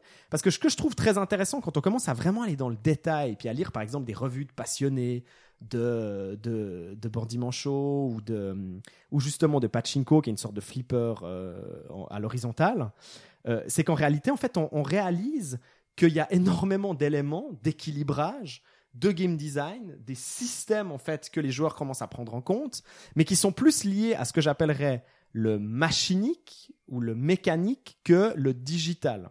Et euh, ce qui est très intéressant avec le pachinko, par exemple, c'est qu'on a un game design que je, que je désignerais comme régularisé, c'est-à-dire que il s'agit d'un des seuls jeux où vous avez des législations qui demandent aux fabricants de, de, limiter le game design. C'est-à-dire que vous avez un nombre de billes qui peuvent être projetés par minute. Vous avez un pourcentage de, de, de degrés entre le mécanique et le digital dans la machine, puisque certaines de ces machines ont des éléments digitaux à l'intérieur. Puis évidemment, le digital, vous pouvez plus, plus facilement le manipuler en décidant combien il y a de pourcentage de chance euh, des gens d'obtenir tel score euh, et autres. Euh, et puis vous avez obtention des billes et des prix qui sont régulés, régulés et puis des doses d'habileté d'habileté minimum euh, dans le système. Mais il s'agit d'un des, d'un des seuls jeux, entre guillemets, avec à mon avis quand même un game design, même s'il est minimum dans la technicité, qui est légiféré. C'est-à-dire de la même manière qu'en fait on imposerait, par exemple, je sais pas moi, euh, au shoot them up, de dire vous n'avez pas le droit de dépasser ce nombre de boulettes à l'écran. Euh, c'est interdit euh, au-delà de ça, en gros.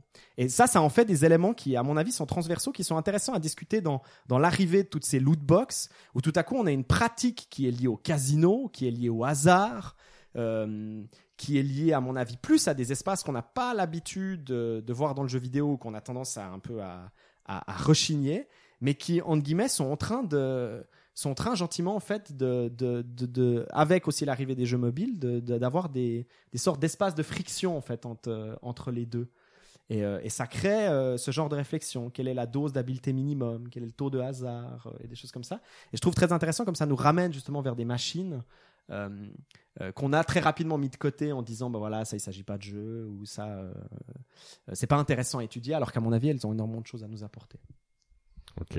Ok. Il y a beaucoup de choses à la fois. I rest Ouais. my J'ai case. Ouais, ouais, ouais. Mic drop J'ai envie de, j'ai envie de rebondir sur plusieurs choses. Euh, euh, déjà, bah, enfin, ce que je, enfin, ce que j'entends là-dedans, c'est que, euh, bah, ça pose la question de l'é- enfin, de l'éthique en fait quand tu design en fait. C'est, c'est, c'est- enfin, enfin, derrière, la vraie question, elle est là. Mhm. La, la- la vraie question, elle est là. Euh, c'est euh, un, système de jeu en lui-même, il est relativement neutre, une mécanique. C'est, à quelle fin tu l'utilises et dans quel but.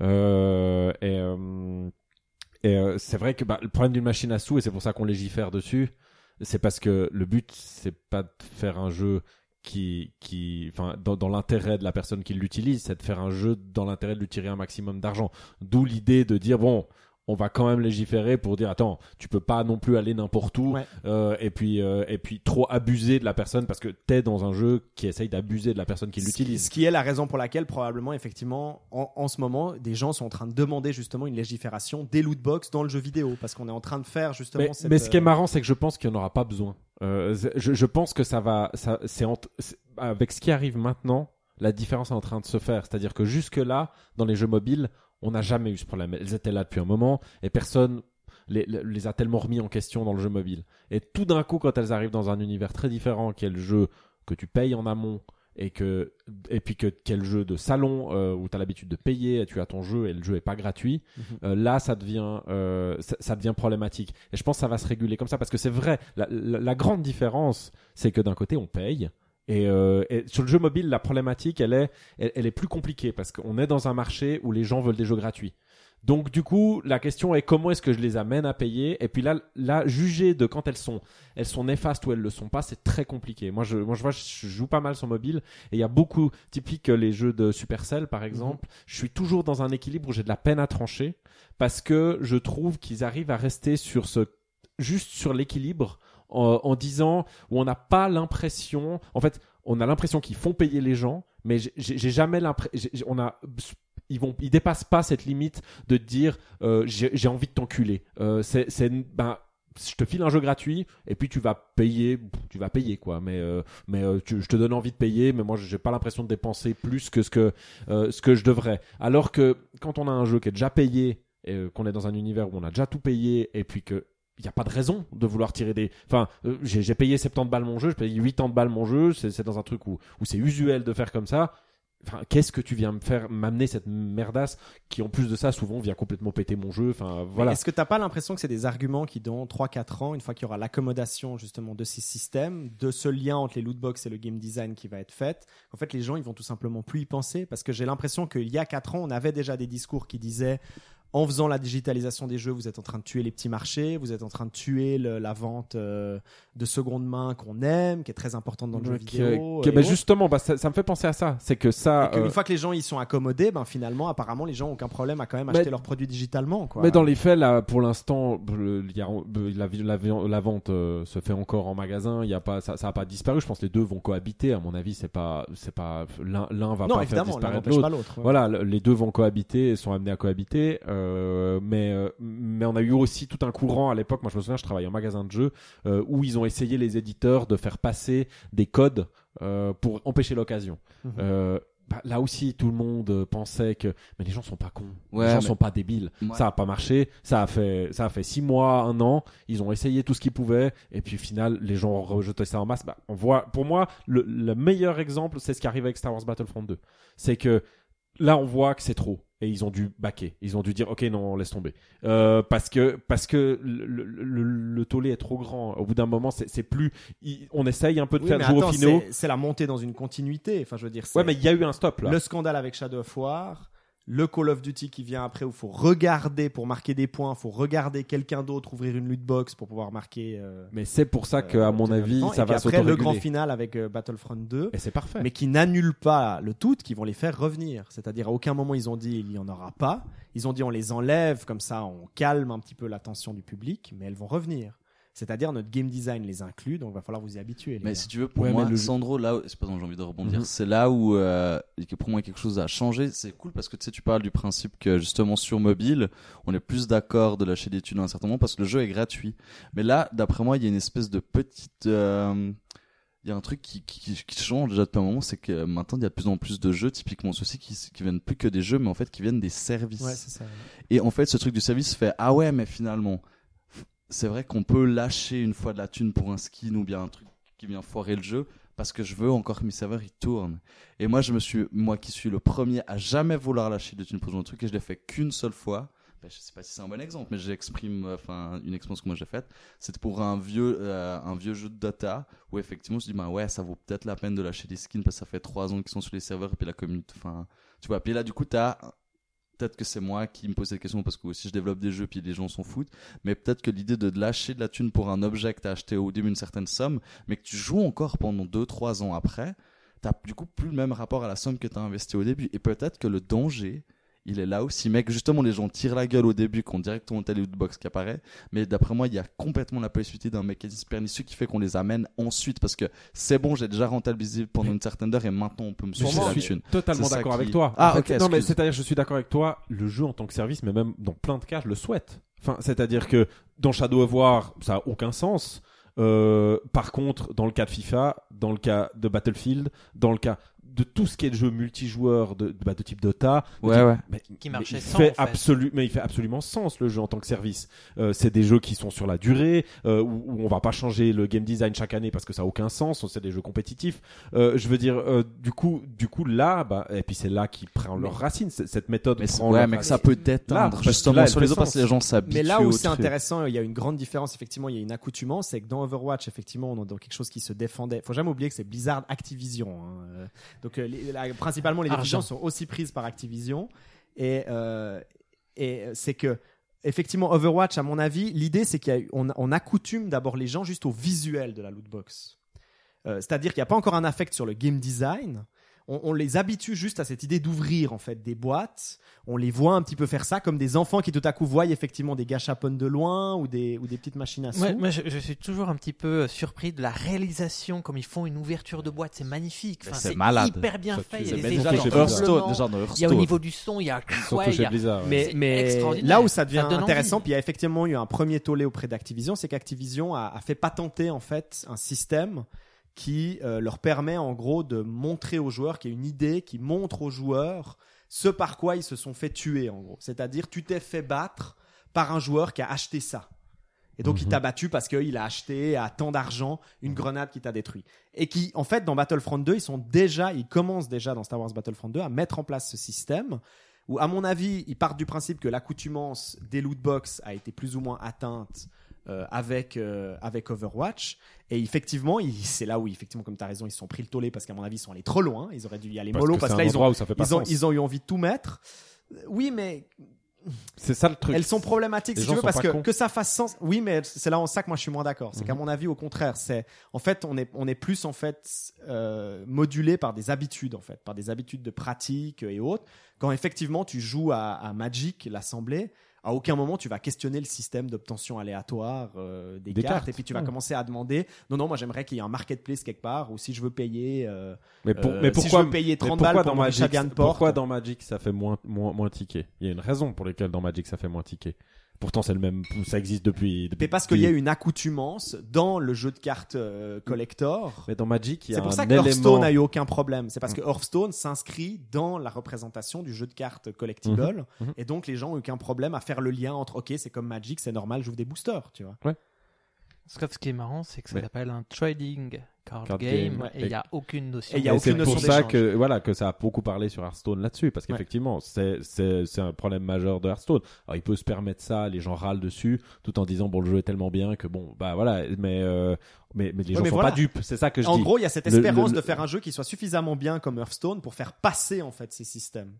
Pour faire passer ces systèmes de lootbox, pour faire passer ces systèmes Mais c'est pour de ça que je te dis les gens sont pas cons. C'est-à-dire que les gens sont pas cons, c'est-à-dire que dans Hearthstone ça marche parce que le jeu est tellement bon et qu'il n'y a pas d'équivalent. Le jour où il y a un équivalent où tu peux échanger tes cartes, c'est- juste que bah, Hearthstone peut se permettre ça actuellement parce qu'on attend un jeu qui soit de son niveau, qui permette d'échanger les cartes. Et il n'y a pas de jeu de son niveau. Et c'est simplement ça.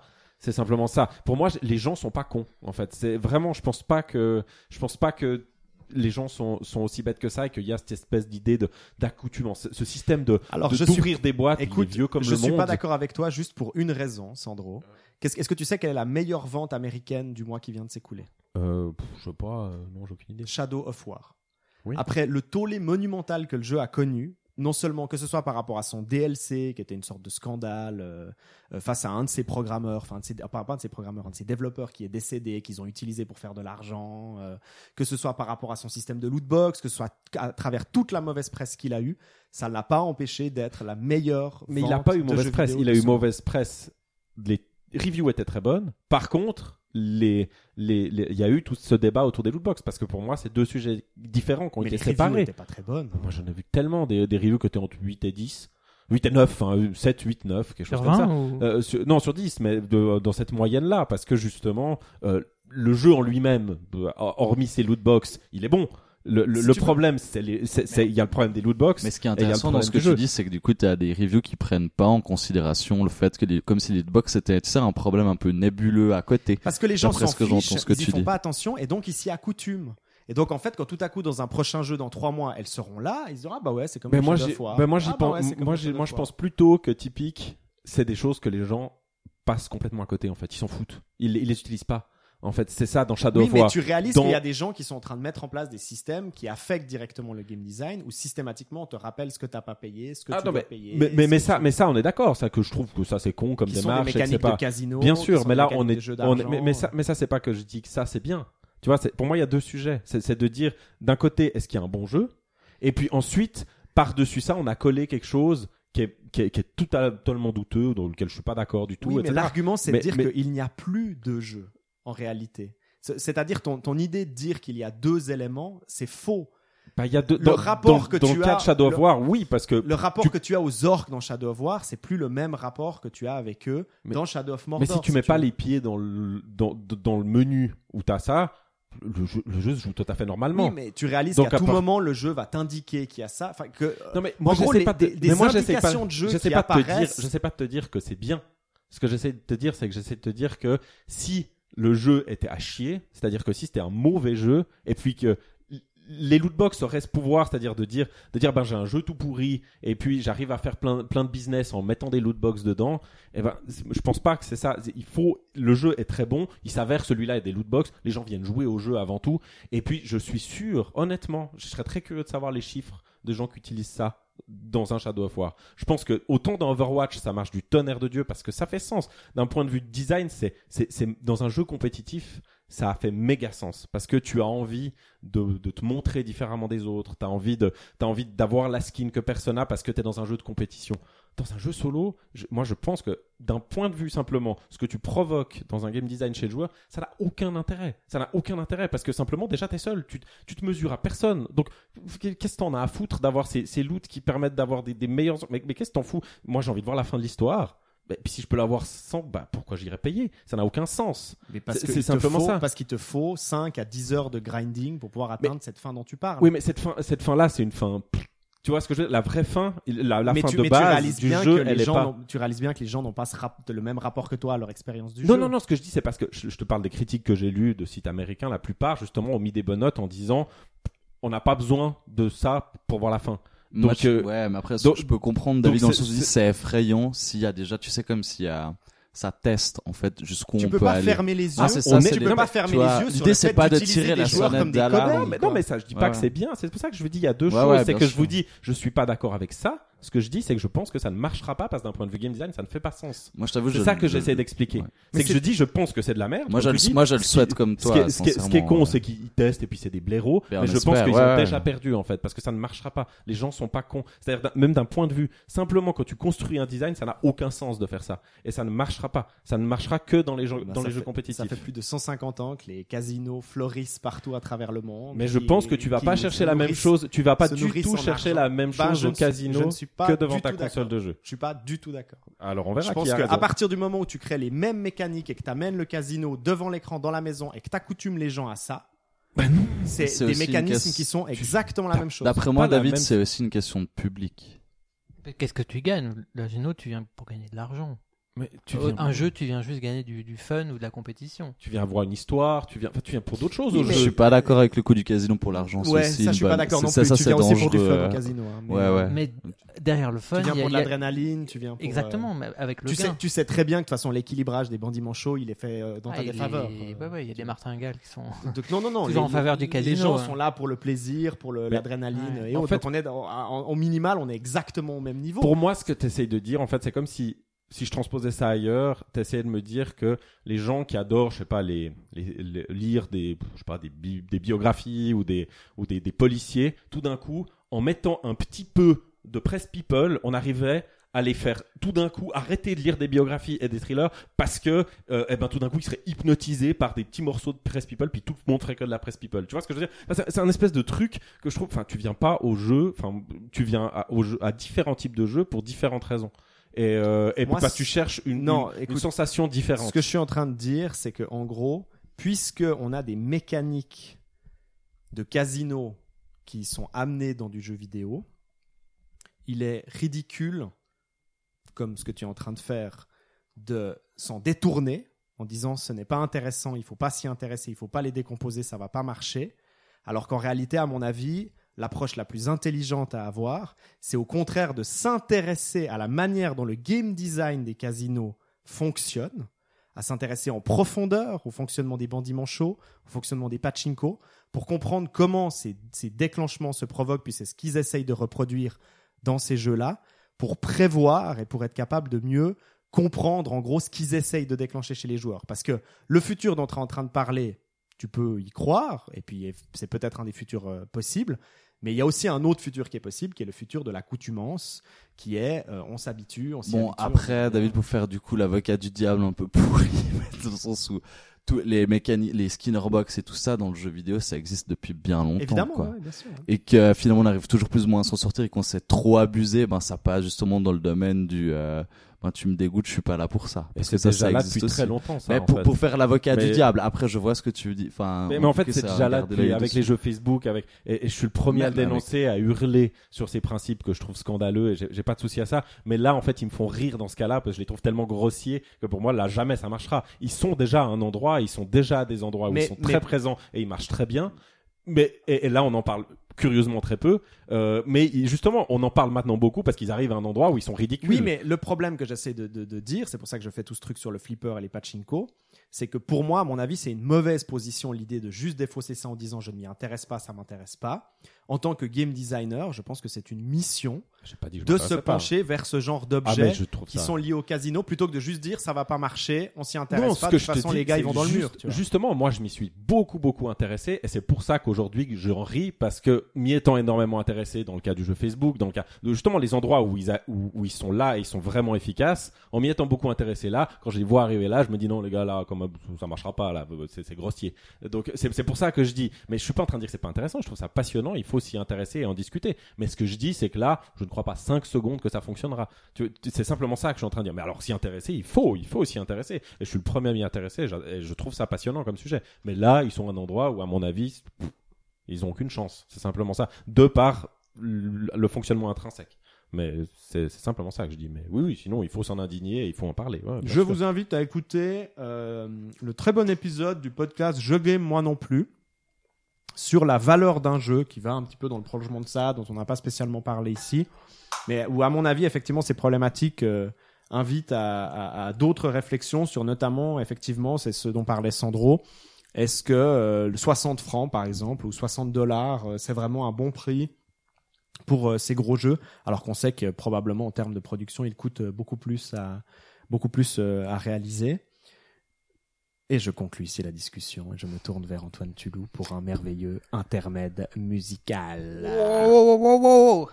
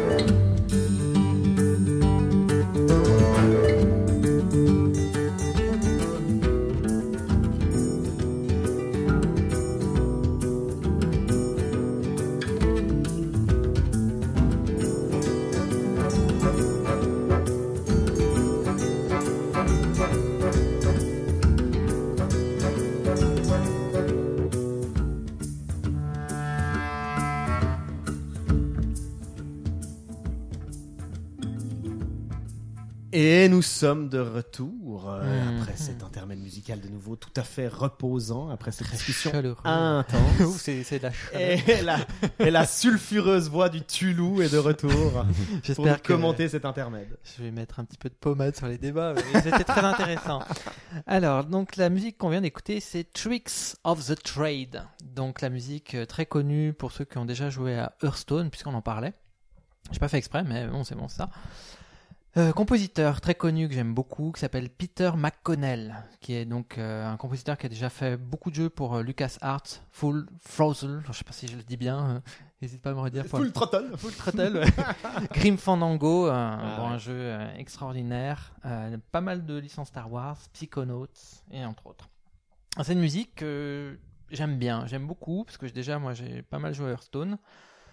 Euh, Le voilà. retour d'Hearthstone. Ouais, j'aime bien. Non, franchement, j'aime Comme quoi, en plus on s'est pas concerté, hein, mais Ouais, c'est la musique que tu as choisie. Ouais, c'est exactement. C'est, assez coïncidentiel. Et cette musique, donc, ouais, on entend un peu de violon, un peu de guitare, un peu de. Ça fait un peu musique trad euh, irlandaise, un peu ces trucs anglo-saxons.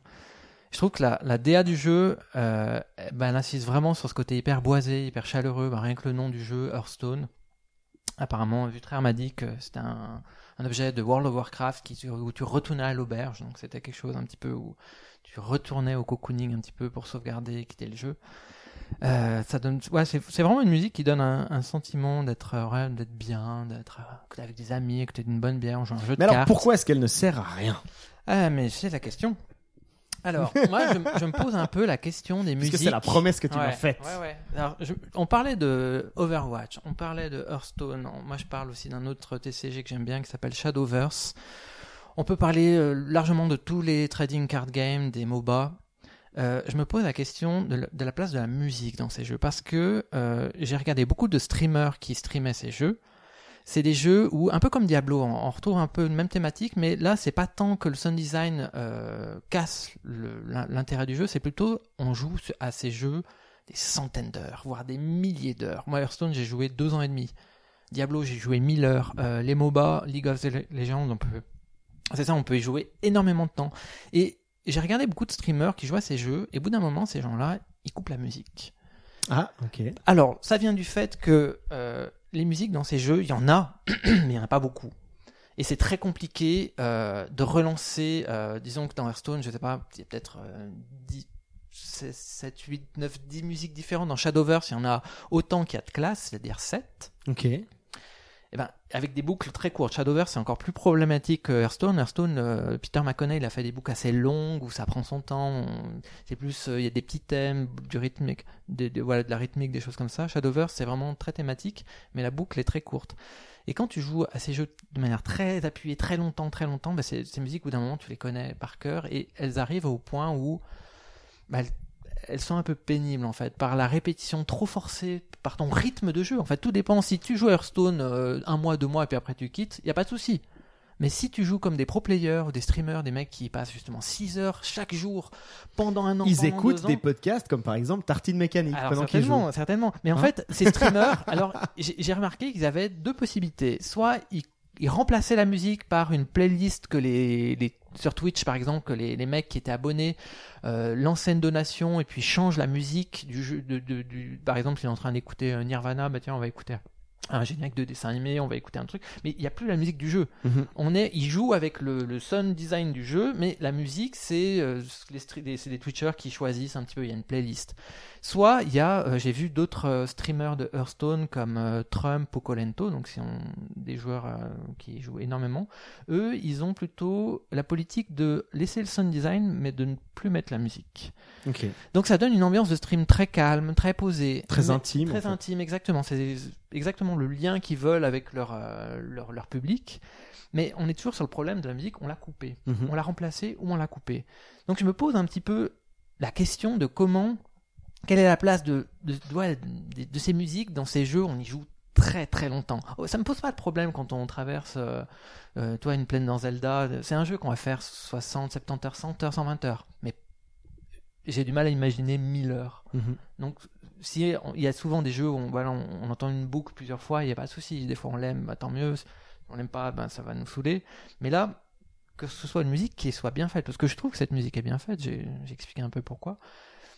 Est-ce qu'elle a sa place pendant des milliers, des milliers, des milliers d'heures de jeu? Elle, ben, Les streamers ont répondu non. C'est ça. En remplaçant ou en coupant, ils ont répondu que non, cette musique ne leur convenait plus. Et, elle est et là où ça me choquait, c'est que quand je regardais des championnats du monde de Hearthstone, donc qui sont sponsorisés par Blizzard, là on, on retourne la musique parce que la musique est intimement liée au jeu, au, C'est vrai. au produit. Ah, donc là, Exactement. ils doivent la mettre. Et oui, et même, même les interventions de, des gens qui, qui, enfin, qui interviewent les joueurs, il y a cette musique de Peter McConnell. Mais entre, elle, elle n'y est pas. Mhm. Donc c'est pour ça que je me posais cette question, est-ce qu'elle est utile cette musique? Est-ce qu'il y a d'autres moyens, des rémédiations de faire une autre musique? Mais je sais pas. Bah, et peut-être aussi que dans un, dans un jeu justement de cartes comme Hearthstone, une des premières choses que tu peux personnaliser pour un streamer Twitch, c'est entre guillemets ça, si tu veux, si tu veux, c'est-à-dire décider de cette ambiance et donc enlever la musique pour créer une sorte d'élément unique en Oui. fait à ta chaîne. Mais quel- C'est la première ouais. chose que tu penses faire sauter. Exactement. Alors ça, c'est tout à le, on va dire, c'est tout au bénéfice des streamers qui donnent une identité à leur stream, à leur personnalité. Il y en a qui mettent des, des, des trucs ultra technoïdes, donc euh, avec une ambiance de fou, ils gueulent, enfin ils sont dans leur ambiance. D'autres des choses un C'est peu. plutôt étonnant pour le, le gameplay. De, Ouais, ouais, exactement. Mais parce qu'ils installent une ambiance qui sort propre à leur personnalité et puis ils jouent de manière. Euh... euh, Neville, par exemple, c'est un allumé d'Hearthstone, lui il gueule tout le temps, il met des trucs techno, enfin voilà, c'est sa personnalité, il est hyper électrique, il est comme ça. Mais moi je me pose la question de quelle est la légitimité de la place de la musique originelle, c'est-à-dire composée pour le jeu, Ouais. comme Peter McConnell l'a fait pour Hearthstone, euh, sur la durée en fait. C'est cette question-là, auquel j'ai pas vraiment de réponse. Mhm. Mais c'est juste que j'ai vu, j'ai observé que les streamers, en tout cas, le, ils répondaient en, en la coupant ou en la remplaçant. Donc voilà, musique utile ou pas. Merci Antoine. Chers tartineurs et tartineuses, voici le on en a plus on l'étale. Oh yeah! Moi, on n'en a plus, on l'étale C'est parti pour euh, la team. euh, Oh là là. La, la, la, team bras cassé. la, la, la, la la, C'est Batman et le Joker qui se mettent ensemble, mec. C'est le hyper vitraire bien, roux. quoi. la rouquinaire. Le Batman et Joker. Mais clair, les Nemesis qui se mettent ensemble pour euh, défier les vrais, les vrais, les vraies vrai. forces du mal, vrai, Les vraies forces vrai. du mal qui sont représentées par Antoine. Tulou, c'est qui va nous donner mort. le, le thème.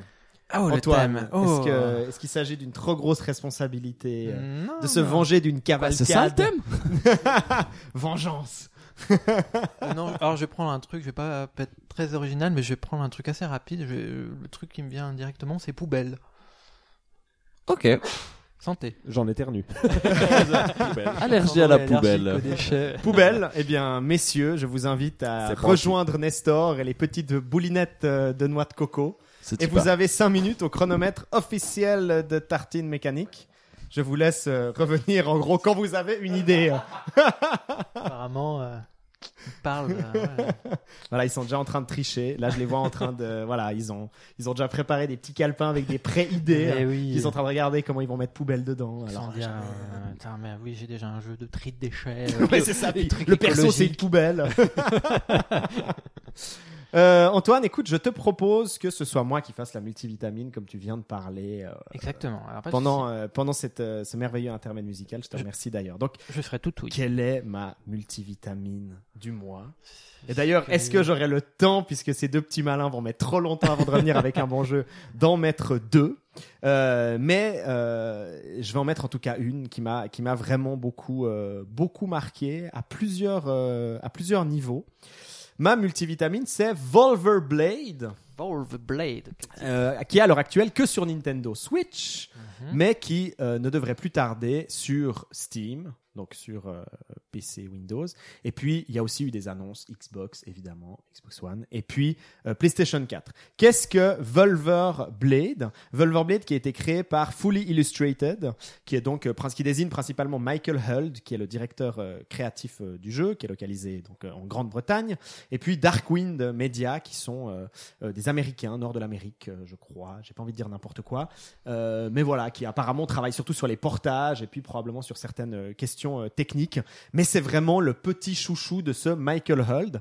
Pourquoi c'est très important et je mets vraiment en avant ce Michael Huld euh, euh, dans dans ma multivitamine, c'est parce que en fait, alors il s'agit d'un beat them all. Donc vraiment, il s'agit d'un jeu. Faut imaginer Final Fight, Street of Rage. Vous êtes Crusader, Crash voilà, Crusader. exactement. Vous êtes ou alors euh, Guardian Heroes Mhm. euh, pour citer les, les très très grands. Euh, voilà, vous êtes sur la profondeur, vous jouez un ou des personnages et un mode euh, à deux joueurs. Et puis vous avez des, c'est un peu l'ancêtre des, on va dire des God of War ou des Bayonetta. Vous avez effectivement des nuées d'ennemis euh, qui vont vous arriver dessus. Et puis c'est des, c'est des jeux quand même relativement violents. Surtout là, il a voulu quelque chose de, de très violent. Pourquoi Michael Hold est au centre de ce jeu C'est parce que c'est un passionné et vraiment ça se ressent dans tout le jeu de l'antiquité euh, de la Grande-Bretagne et plus particulièrement de la période des invasions romaines et notamment du moment de la construction du mur d'Adrien. euh, qui est un moment assez effectivement assez incroyable. C'est une des constructions les plus incroyables d'Europe. hein. C'est tout à coup on décide de créer un mur qui va séparer euh, une île tout entière hein, entre environ l'Écosse et, et l'Angleterre.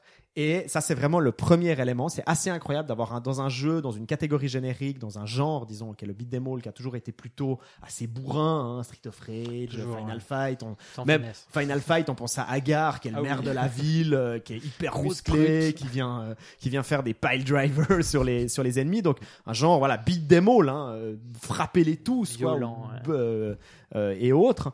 Euh, on a Michael Hull qui très régulièrement, vous pouvez débloquer au fil du jeu, des photos qu'il a prises en allant visiter différents cercles de pierre ou différents vestiges antiques et il nous raconte son voyage, euh, le, fait qu'il s'est mis à pleuvoir au moment où il est arrivé à cet endroit, que c'était magnifique, qu'il a dormi dans un bed and breakfast. Il nous fait toute une sorte de presque une sorte de message de blog sur comment il est arrivé à cet endroit, pourquoi ça l'a ma- marqué pour le stage numéro 4 par exemple de Vulverblade qui se passe à tel endroit et c'est assez incroyable quand on a cette espèce d'équilibrage entre ce, ce- euh, artistique hyper passionné de son sujet, qui d'ailleurs met systématiquement dans une sorte de note de bas de page qu'il ne s'agit pas d'un universitaire, qu'il ne s'agit pas de, de quelqu'un qui prétend avoir des, des données sur l'antiquité euh, euh, l'antiquité romaine parfaite, mais qui parle vraiment par passion et ça se ressent vraiment. C'est d'une, c'est vraiment le jeu est extrêmement nourri par la passion de ce de ce Michael Huld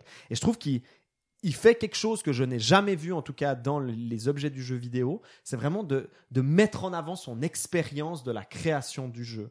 De, de comment il a découvert les endroits qui vont devenir les endroits du jeu, comment il y a, il, nous, il nous raconte le nombre de fois qu'il y a, les, les personnes qu'il y a rencontrées. Euh, vous, on peut débloquer au fil du jeu les photos qu'il a prises dans les différents endroits. Ça c'est très rare. D'habitude on a les concept art, les dessins hein, des personnages, Ouais, comment ouais. qu'on y est arrivé.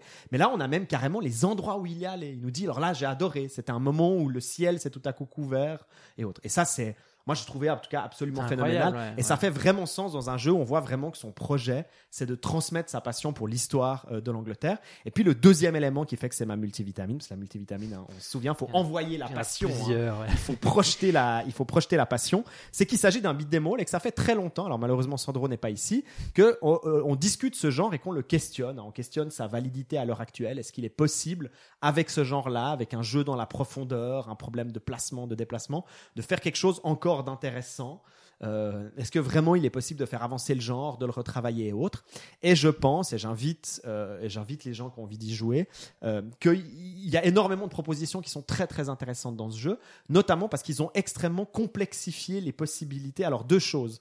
Déjà, ils ont, ils ont compris qu'il ne s'agit pas uniquement de se baser sur les anciens beat'em all, mais aussi de s'inspirer des nouveaux beat'em all, entre guillemets, Bayonetta, God of. War, qui sont des, ou Devil May Cry, par exemple, qui sont des jeux de combo, de chaining, euh, où De il faut effectivement, de skill, voilà, c'est Mhm. ça, où il faut timer au bon moment, il faut faire des perfect guards, par exemple, c'est très intéressant, dans ce Wolverblade, il y a une, vous avez un temps qui se ralentit, presque comme un witch time dans Bayonetta, au moment où vous bloquez au bon moment, le temps se ralentit, vous êtes capable de, de faire progresser votre combo. Et donc, il y a une véritable profondeur, qui est d'autant plus impressionnante que chacun des trois personnages jouables est vraiment très différent et, amène vraiment une expérience euh, de- très différente. Et puis la deuxième chose, c'est qu'à mon avis, ils ont vraiment très bien compris que le beat'em all, par définition, c'était une affaire de placement dans l'espace et de gestion de son personnage. Il ne s'agit pas uniquement de frapper les ennemis, mais c'est aussi frapper les bons ennemis au bon moment, repérer que derrière nous, il y a un archer qui est en train d'arriver, donc peut-être arrêter sa combo pour se déplacer sur le bas pour éviter sa flèche et autres.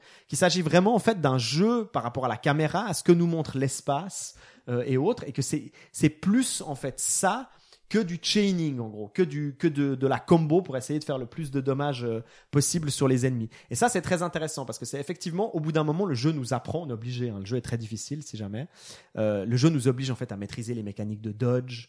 Il faut vraiment savoir éviter, esquiver au bon moment. Déjà le premier boss, il est impardonnable. Le premier Ah ouais, boss, ça- il- il- il- et puis ça, c'est très intéressant. Il a des annonces, comme par exemple dans un jeu Platinum Games, au moment où son marteau s'apprête à frapper, on a un ping, une sorte de petite, euh, une petite euh, étoile, enfin une petite, euh, une petite indication qu'il va y avoir un coup, que c'est soit le moment de bloquer, Ah, soit le moment d'excuser, comme dans un Punch Out, Ah, exactement, ouais. comme dans Fury par exemple, euh, euh, notre grand coup de cœur de, de l'année passée, ou comme ben, dans justement dans un Platinum Games avec des vrais appels de frappe en gros, où on n'est pas complètement perdu. Il donne vraiment, et ça je trouve une fois de plus très intéressant, et ce qui à mon avis fait la force des, des développements à plus petite équipe, j'ai pas envie de dire indie, euh, c'est que justement on- ces gens ont envie de retravailler ces genres. Il s'agit, il s'agit une fois de plus de travailler dans la continuité d'un genre et pas uniquement de reproduire en fait celui-ci, mais vraiment comme dans un Super Meat Boy, comme dans toutes ces nouvelles propositions qu'on a toutes ces, ces années, on est tellement gâtés par rapport à tous ces jeux qui sortent.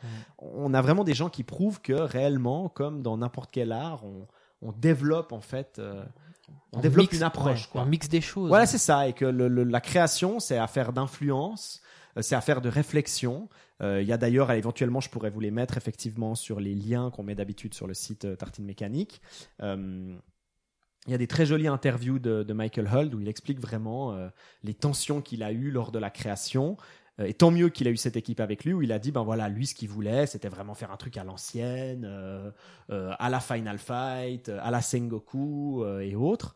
Et puis euh, qu'il y a eu une équipe un petit peu plus jeune ou une équipe de que Darkwing Media, eux ils sont vraiment venus avec du non non nous ce qu'on veut c'est du combo, euh, c'est il faut que ça ça, corresponde plus à Devil May Cry ou des choses comme ça parce que c'était plus leur expérience de joueur à eux, ils remontaient moins aussi loin. Euh, et puis, euh, et ils ont trouvé un très juste milieu entre les deux. Et je trouve que je, suis- je suis de loin pas en train de dire que c'est parfait, mais à mon avis, il y a une très jolie exploration qui est en train de, de se mettre en place, notamment dans ce jeu. Et il y a quelque chose d'intéressant à, quelque chose d'intéressant à découvrir. En tout cas, j'y ai pris un plaisir fou. Et je crache ma passion dans ce Ah. micro. Vu très récent, Drew Sont de retour. de retour, avec un sourire immense et énorme. On a du lourd. Je n'ose pas imaginer la Chômé. combinaison qui a été faite entre. euh, Ah, je crois que euh, il avait raison en fait. C'est la combinaison le Joker, euh, Batman. Bah ouais, Joker mais c'est ça, Batman, quoi. Mais clairement. Tremblez, tremblez, méchant d'Arkham City, vous êtes. Vous bas. avez pas senti la salle de thé euh, trembler Bah, le- il y a un moment, j'ai senti qu'il y avait des, des- une rumeur un petit peu diabolique. Messieurs, Je sais pas si vous êtes prêts. Je sais pas. Alors, on, vous- on Est-ce leur que le donne monde est titre. prêt Est-ce que Ouais, le monde mais- est prêt mais déjà clair, mec, vas-y. Alors, Biopolis. Biopolis. Bim. Bam. Du coup, Moi, j'ai j'ai plein d'images déjà. Déjà, vous, Bah, on vous me va- vendez du rêve. par- bah, c'est- c'est-à-dire que ça commence super bien. En gros, l'idée, c'est qu'on incarne une espèce de, de détective. Mais une espèce. Ok, un donc détective. on incarne un super détective. D'accord, Un merci. super détective Parce qui qu'il a faut un nous faire y croire, parce qu'une espèce de détective, Ok. on n'est pas trop dedans. là. J'avoue que c'est mal parti. Du coup, mais j'avais dans ma tête un Colombo. Une finalement, espèce de pourquoi pas. détective qui fait des espèces d'enquêtes avec euh, un espèce de calepin. euh. Et donc, du coup, ce détective bien précis, Ouais, merci. qui a un flair Comment est-ce qu'il euh, s'appelle? incroyable, on va l'appeler Ernest. Ernest. Au bol. Ernest, il a ce Et, don. et là, je mets quand même une pause parce que je vous raconte. C'est malade le nom qu'il a choisi, mais je vous explique après. Je me Ok. ré- euh, Ernest, en fait, il a un super pouvoir, enfin, il a un don, c'est qu'il est capable, avec son flair hyper développé, de savoir si les produits qui sont posés dans une échoppe sont bio ou pas. Il, est ca- il en est absolument certain. En fait, il en a développé une telle capacité que lorsqu'il s'approche des, objets, enfin, des, des produits qui sont pas bio, il y a son nez qui commence à frétiller Oula. et il va carrément éternuer. Il est allergique en fait au projet, au- enfin au, Aux au produit- bio. Ouais. non bio. Et puis du coup, à partir de ce moment-là, son but, c'est de débarrasser euh, les les euh, les échoppes bio des produits qui ne le sont pas et de faire la police bio. Oh. Et du coup, en termes de mécanique, ça se traduit par Alors il débarque C'est avec son grand sac poubelle, il rentre et là forcément bah, on commence. Il y a toujours dans chaque échoppe il y a un produit caché qui n'est pas bio. Euh, c'est pour ça qu'on le prend lui. Et, euh, et donc on commence à éternuer au début très très peu comme ça. Espèce de ça dérange comme ça et il faut s'approcher. Il faut s'approcher pour essayer, bah, un peu comme le chaud froid quoi. Il faut s'approcher pour essayer de trouver où est, dans quelle région est le produit. Alors c'est un jeu qui est basé sur la physique, hein. donc euh, Oula, oula, et, oula. ouais, ouais, ouais, ouais, c'est basé sur la euh, physique.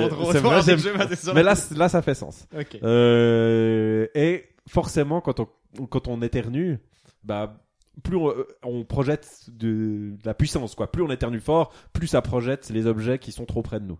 Euh, donc le tout, c'est d'avancer dans cette boutique en sentant notre éternuement qui devient de plus en plus fort, mais plus il devient fort, plus il repousse les objets.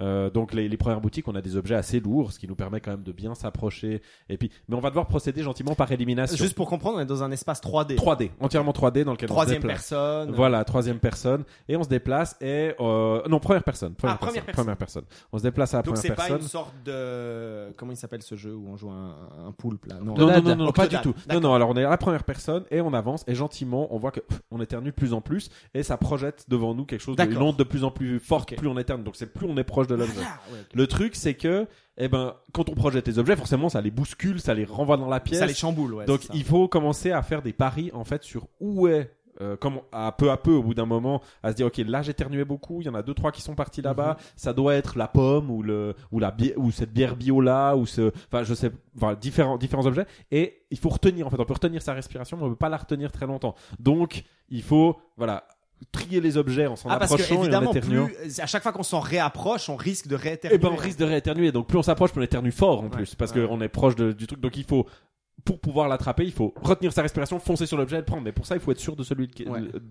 Auquel on a affaire. Ouais. Et ben puis ça joue au temps. C'est-à-dire que C'est ça, ouais. Ce chaque que te demander chaque, boutique se joue au temps. C'est-à-dire euh, on rentre dedans et puis il y a des il y a des, des- du scoring. en C'est- fait. Est-ce que c'est le temps avant de se faire foutre dehors? Parce Ah, que, Pour le coup, vous rentrez quand même dans un magasin bio et puis vous êtes en Ah train non, non, de non, non, mais ils sont terrorisés. Ah.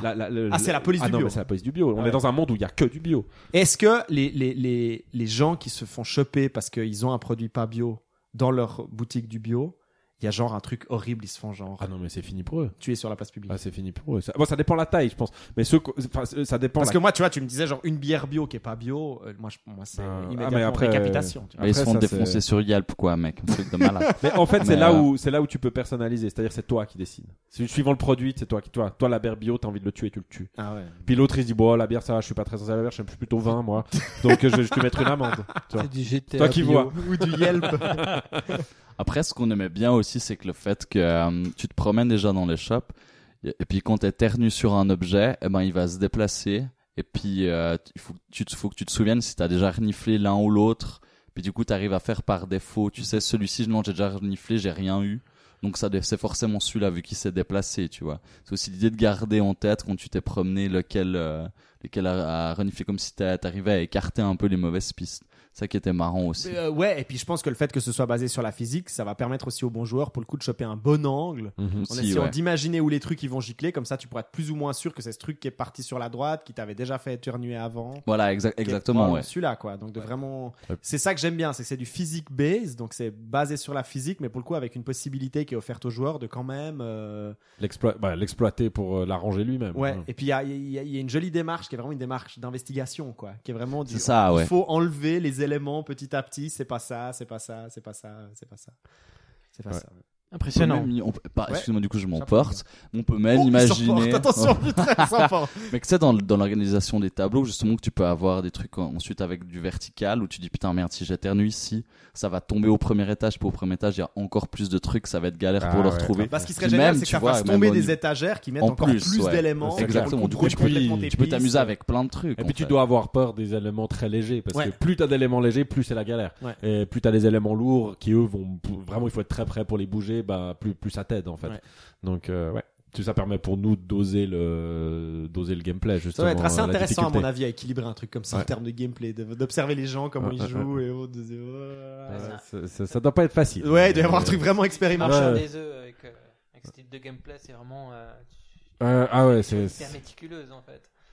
Ouais, faut beaucoup beaucoup tester, je pense. hein. Euh, Quand tu joues avec un moteur physique, moi c'est pour ça que je suis jamais très à l'aise avec ce genre de truc. Ah, ben, Euh, ouais. c'est- pas évident à équilibrer. Ouais, je pense tu tu dois. Bah, en quel cas, alors à ce moment-là, faudrait un truc qui soit pas trop punitif. euh, C'est-à-dire, faut pas un, un timer qui dure sur 10 minutes ou je sais pas quoi, et puis après, pff, tu rates ton truc, Ouais. euh, ou j'en sais rien. Non, le timer, en fait, pour Un moi, c'est illimité. C'est-à-dire que c'est illimité, mais le, le- enfin ouais, je dirais, bah ouais, ah, parce que toi, ce que t'imaginais, En fait- c'était pas un truc de, de timer qui descend et non, puis si à moi zéro, ce que j'imaginais c'est ok t'as un max de je sais pas de 10 minutes quand même pour qu'au bout d'un moment t'arrêtes mais le but c'est c'est d'être contre les autres c'est du scoring. Donc Ouais. euh, donc c'est le, le but c'est le moins possible tu vois. Ok. c'est après euh, bah, si tu veux prendre 15 20 minutes 30 minutes bah quand bien de face. Mais euh, mais de toute façon l'objet sera toujours différent. C'est la, la- je pense que pour l'équilibrage pour pour la pour pour nous ce qu'on ferait c'est que c'est la masse en fait. Tu, tu tu prends un objet au hasard t'assignes chaque fois un objet au hasard donc c'est jamais le même objet quand tu rentres dans la boutique. Mais par contre chaque niveau a un objet avec la, une masse similaire tu vois. Le, le niveau 1 c'est c'est c'est peut-être un très gros objet de la taille je sais pas c'est vraiment je sais pas une gigantesque citrouille ou tu, tu vois c'est c'est que des gros objets. Puis il peut se matérialiser en citrouille il peut se matérialiser en en je sais pas en des grandes bouteilles de vin il peut se matérialiser du coup tu sais jamais lequel c'est Ouais. mais par contre là c'est toujours la même masse. Ah, donc même la même difficulté. Même à un moment où il y aura un niveau rigolo où ça sera une vendeuse qui sera pas bio. mec. oh ça serait très Parce bien qu'en fait, c'est un robot, puis il y a un plot twist dans, dans le scénar où tu réalises qu'on Voilà. Mais Voilà. j'ai mais j'ai spoilé, désolé, j'ai spoilé. Biopolis, euh, voilà, vous connaissez déjà le Et- grand final. je reviens sur Ernest quand même parce Ah, que là ah, c'est pourquoi, très pourquoi, très Ah oui. C'est-à-dire qu'on a cette discussion tout à l'heure, et quand il me parle de boutique bio, il me dit ah il faudrait que machin avec boutique bio. Et là je pense à une boutique où je vais à Lausanne acheter mes tisanes bio, euh, qui s'appelle, je vous le donne en mille, Non, chez Ernest. chez Ernest. Ah, c'est trop beau. Du coup Wow. c'est ultra balèze. Ok, Comme ouais, quoi, si le clairement. grand méchant final. Ah bah non, Ernest, on a dit que c'était le détective. Ouais c'est ça. Mais mais, mais c'est génial qu'il ait trouvé ce nom-là alors que c'est ouais celui de la boutique à laquelle je pensais quoi. Le fait que t'aies éternué euh, juste avant. euh, bien sûr. Ah, tu l'as eu dans le mille, mec. ouais, peu, ouais. oui, clairement. On a dit il faut qu'on le mette dedans. Comme quoi, effectivement, tout est à prendre en compte quand on fait du game design. Toutes nos réactions physiques, nos fluides, nos... Nos vents. Alors, notre pour... David dit les fluides sont importants dans le game design. voilà, ça sera à noter. Merci beaucoup pour ce Moi on en a plus en létal. Avant de nous dire au revoir, euh, il reste encore deux petites multivitamines. Chers tartineurs, chères tartineuses, voici l'heure du magnifique Et je me tourne vers Antoine Tulou Ouais, qui me dit t'en as une petite, mais tu veux la faire assez rapidement. Très très courte. coup, je veux pas- Et puis on terminera par Monsieur de la Voutre. Le à, vos, voutraire. à vos risques et périls, du coup, ben ouais, ok. Moi, j'ai un, un tout petit multi, un tout petit pardon multivitamine euh, sur un jeu qui s'appelle Doki Doki Literature Club.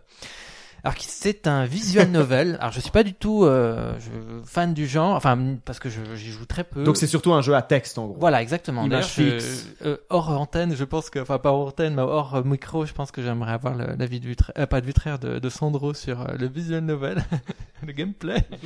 ça sera pour euh, une autre fois. Ouais. En tout cas, le visual novel, là, on est, on est tout de suite dans un, un truc qu'on, ben, que les habitués vont souvent reconnaître parce que c'est, euh, voilà, c'est euh, du da- dating game, donc de la rencontre avec des jeunes filles, quelque chose de très sucré, très rose, très romance. On, le but, ben voilà, on a un garçon, on doit flirter avec, euh, on doit flirter avec les, les- les- des filles qui justement font partie du jeu. Alors, dans, il y a un petit peu les, les cadres des filles, la tsundere, la yandere, ça c'est, est-ce que c'est des mots qui te, qui te parlent un peu, David? C'est des mots qui me parlent. Je suis justement en train de me dire qu'en fait, c'est assez génial d'avoir appelé ça euh, la catégorie visual novel, Ouais. parce qu'en gros, à aucun moment, l'objet ne se définit comme jeu. Exact. C'est-à-dire, il s'agit d'un d'un roman, roman visuel. visuel, ouais, Voilà, ça. donc on est vraiment dans de la textualité euh, Voilà. dessinée. Quoi. Voilà. Alors après, il a un On pourrait presque même définir ça comme de la littérature. Enfin, voilà. Ouais, ouais, on ouais. lit ça en même temps qu'on le regarde. quoi. Les jeux est souvent affilié à des stéréotypes, des choses comme ça, du fait que c'est souvent des jeux de drague, euh, de- un petit peu érotiques. On, on va amener le joueur à avancer pour avoir une image un petit peu affriolante. euh. Oui, oui, oui, c'est beaucoup lié Voilà. Alors, ce jeu-là, il est particulièrement euh, spécial, mais je peux pas le dire. Mhm. Je peux pas le dire parce que il faut y jouer et c'est. Alors, je vais juste dire un truc. C'est un jeu d'horreur. C'est-à-dire que quand vous avez le visuel, c'est tout rose. Vous avez exactement euh, le visual novel avec les filles qui sont euh, qui ont des, des, des poses un peu lascives, qui ont toujours le bah, l'éternel euh, l'éternel habit d'écolier Ah avec ouais. des, des petites formes, des grandes formes, des choses comme ça. Et le jeu commence et c'est la seule chose et je terminerai là-dessus. Le jeu commence en disant ce jeu n'est pas fait pour des personnes dépressives en situation de stress ou qui sont dans une, euh, dans une situation d'hypersensibilité. Et ensuite, ah, Doki Doki, Literature Club, c'est tout beau, c'est tout rose et c'est tout.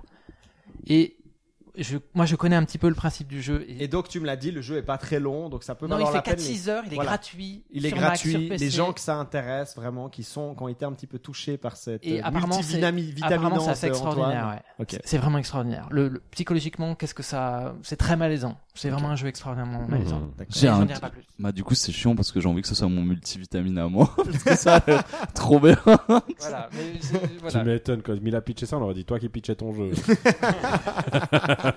Et bien voilà. Et en tout cas, bon, dire. en gros, si vous êtes tenté, effectivement, c'est gratuit, c'est rapidement fait, et puis c'est une exploration assez intéressante. euh, Et du, et du genre, je pense, parce qu'à mon avis, c'est un, c'est un, c'est un jeu qui très fortement joue Bah, joue avec les sur codes. la, sur les codes du genre. Exactement. quoi. Et même plus que ça. Mais Sur les habitudes. dire. Je peux- Je peux rien dire. Même si, euh, attention, faut jamais oublier que dans la visual novel, on a aussi beaucoup des euh, jeux comme Kamaitachi no Yoru, alors ça n'a jamais été traduit en français, mais qui sont des jeux d'horreur. Donc on a aussi beaucoup de visual novels euh, d'horreur en, réalité. Donc c'est vrai que nous, on a tendance à l'avoir beaucoup assimilé chez nous comme de la romance ou de l'érotisme, mais il faut jamais oublier qu'au Japon, romance et horreur sont vraiment de pair. D'accord. Il s'agit vraiment de deux catégories génériques qui, se, qui dialoguent énormément aussi dans le cinéma. hein. Un petit détail, c'est des Américains qui ont fait ça. Oui, oui, oui, oui, ça c'est Voilà. évidemment.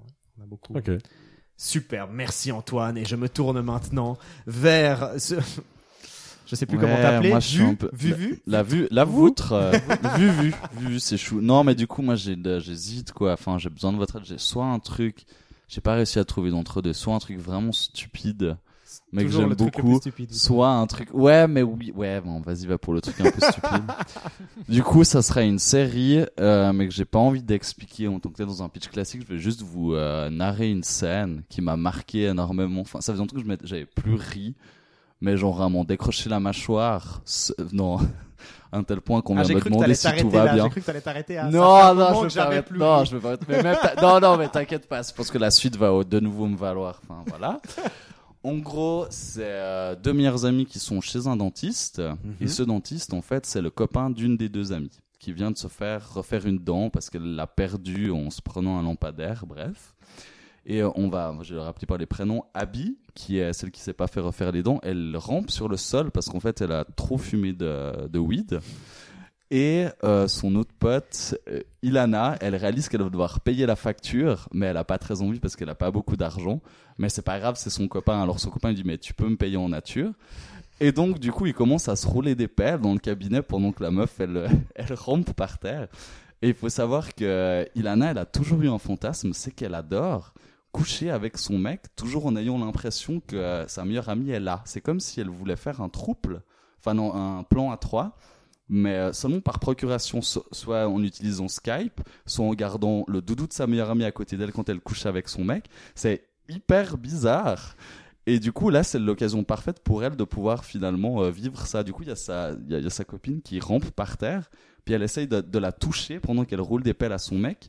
Et la scène dure deux minutes où t'as une meuf complètement défoncée qui rampe dans le cabinet du dentiste en faisant tout tomber. Et puis le gars qui se fait euh, traîner par, euh, par sa copine en se faisant roulant des pelles et puis qui, qui, qui comprend pas trop ce qui se passe mais qui trouve ça rigolo. Mais Et ça dure deux minutes. C'est dessiné. Ah, je vais pas dire. Ah non, c'est des acteurs. C'est une Ah, série Voilà. qui s'appelle Broad City et du coup qui narre le Broad quotidien. City. Ouais, le, le quotidien complètement ouf de deux New-Yorkaises vraiment bien barrées. euh, et euh, il y a vraiment des scènes comme ça à des moments où t'es là, mais qu'est-ce qui se passe? Et puis ça m'a ça, ça m'a Et vraiment. c'est bah, dispo ça fait où? Euh, sur ou- l'internet. Non, je crois pas que c'est Netflix. Maintenant que tu le dis, j'ai trouvé sur l'internet. C'est une, c'est ma coloc qui m'en a parlé en disant si tu veux vraiment euh, te marrer hyper gratuitement, on te vit dans le cerveau, ben c'est parfait. D'où le, le fait que je disais que c'était vraiment un truc très bien stupide, raconté. La, la- la scène, elle, est- elle, elle, elle, est- problème, scandaleuse. est... Pendant un moment, j'imaginais un jeu, donc je me disais, ok, Ah, mais la main, t'essayes pas de- Ah, de choper la meuf. Ouais, c'est ça. Alors en gros, il y avait, y avait toutes les. Ah, possibilités. Moi, j'imagine, est-ce que c'est une bande dessinée Est-ce que c'est une app? Est-ce que c'est je suis da- Ok, ah, je suis désolé, je vais vous dire le truc le plus principal, mais parfait si ça Mais génial. germer des trucs dans votre avoue- que tête. ça aurait tout à fait pu être le genre de jeu auquel t'aurais joué. Mais en fait, moi j'ai envie de jouer à des jeux comme ça. Moi j'ai Bah, voilà. j'en ai marre de jouer tout. Moi je veux ce genre de truc. Oui, absolument. lancé. Adaptation de, de la scène du dentiste de Broad City. Ah, je sens que ça sent le. Il y a bientôt une jam, hein. c'est juste, voilà, hein. Yeah, d'une veux. petite game jam. J'ai Messieurs, quel plaisir de vous avoir à chaque fois. Et quel plaisir aussi bien. De Oui, savoir cool. que l'on va se retrouver dans un mois pour Oh. à nouveau discuter euh, et puis cette fois fêter Noël tous ensemble en se grattant la barbe tel le Père Noël des mécaniques et en vous promettant un merveilleux épisode sur notre top 3 des meilleures mécaniques de l'année. Oh oui. Bouillard. Cette fois, on peut faire des annonces, hein, puisqu'on commence à rentrer dans une petite routine, hein, dans nos petites habitudes et autres. Mais voilà, nous allons laisser Yoshi. Yoshi. Yoshi. Nous allons laisser beau notre, Yoshi. notre, notre ami Yoshi nous, nous sérénader, je sais pas si ça se dit, hein, Ah oui. chanter la sérénade pour euh, nous endormir tranquillement après nos quelques bouteilles de vin rouge euh, sifflées dans le, le château du Sandrou. Et nous dire au revoir. Messieurs, c'était un, Château du Cendron, c'est tellement beau. c'était un plaisir et on se retrouve le mois prochain pour le prochain épisode de Tartine Mécanique et encore plus d'étalage. Messieurs, au revoir. Merci, des bisous, bisous.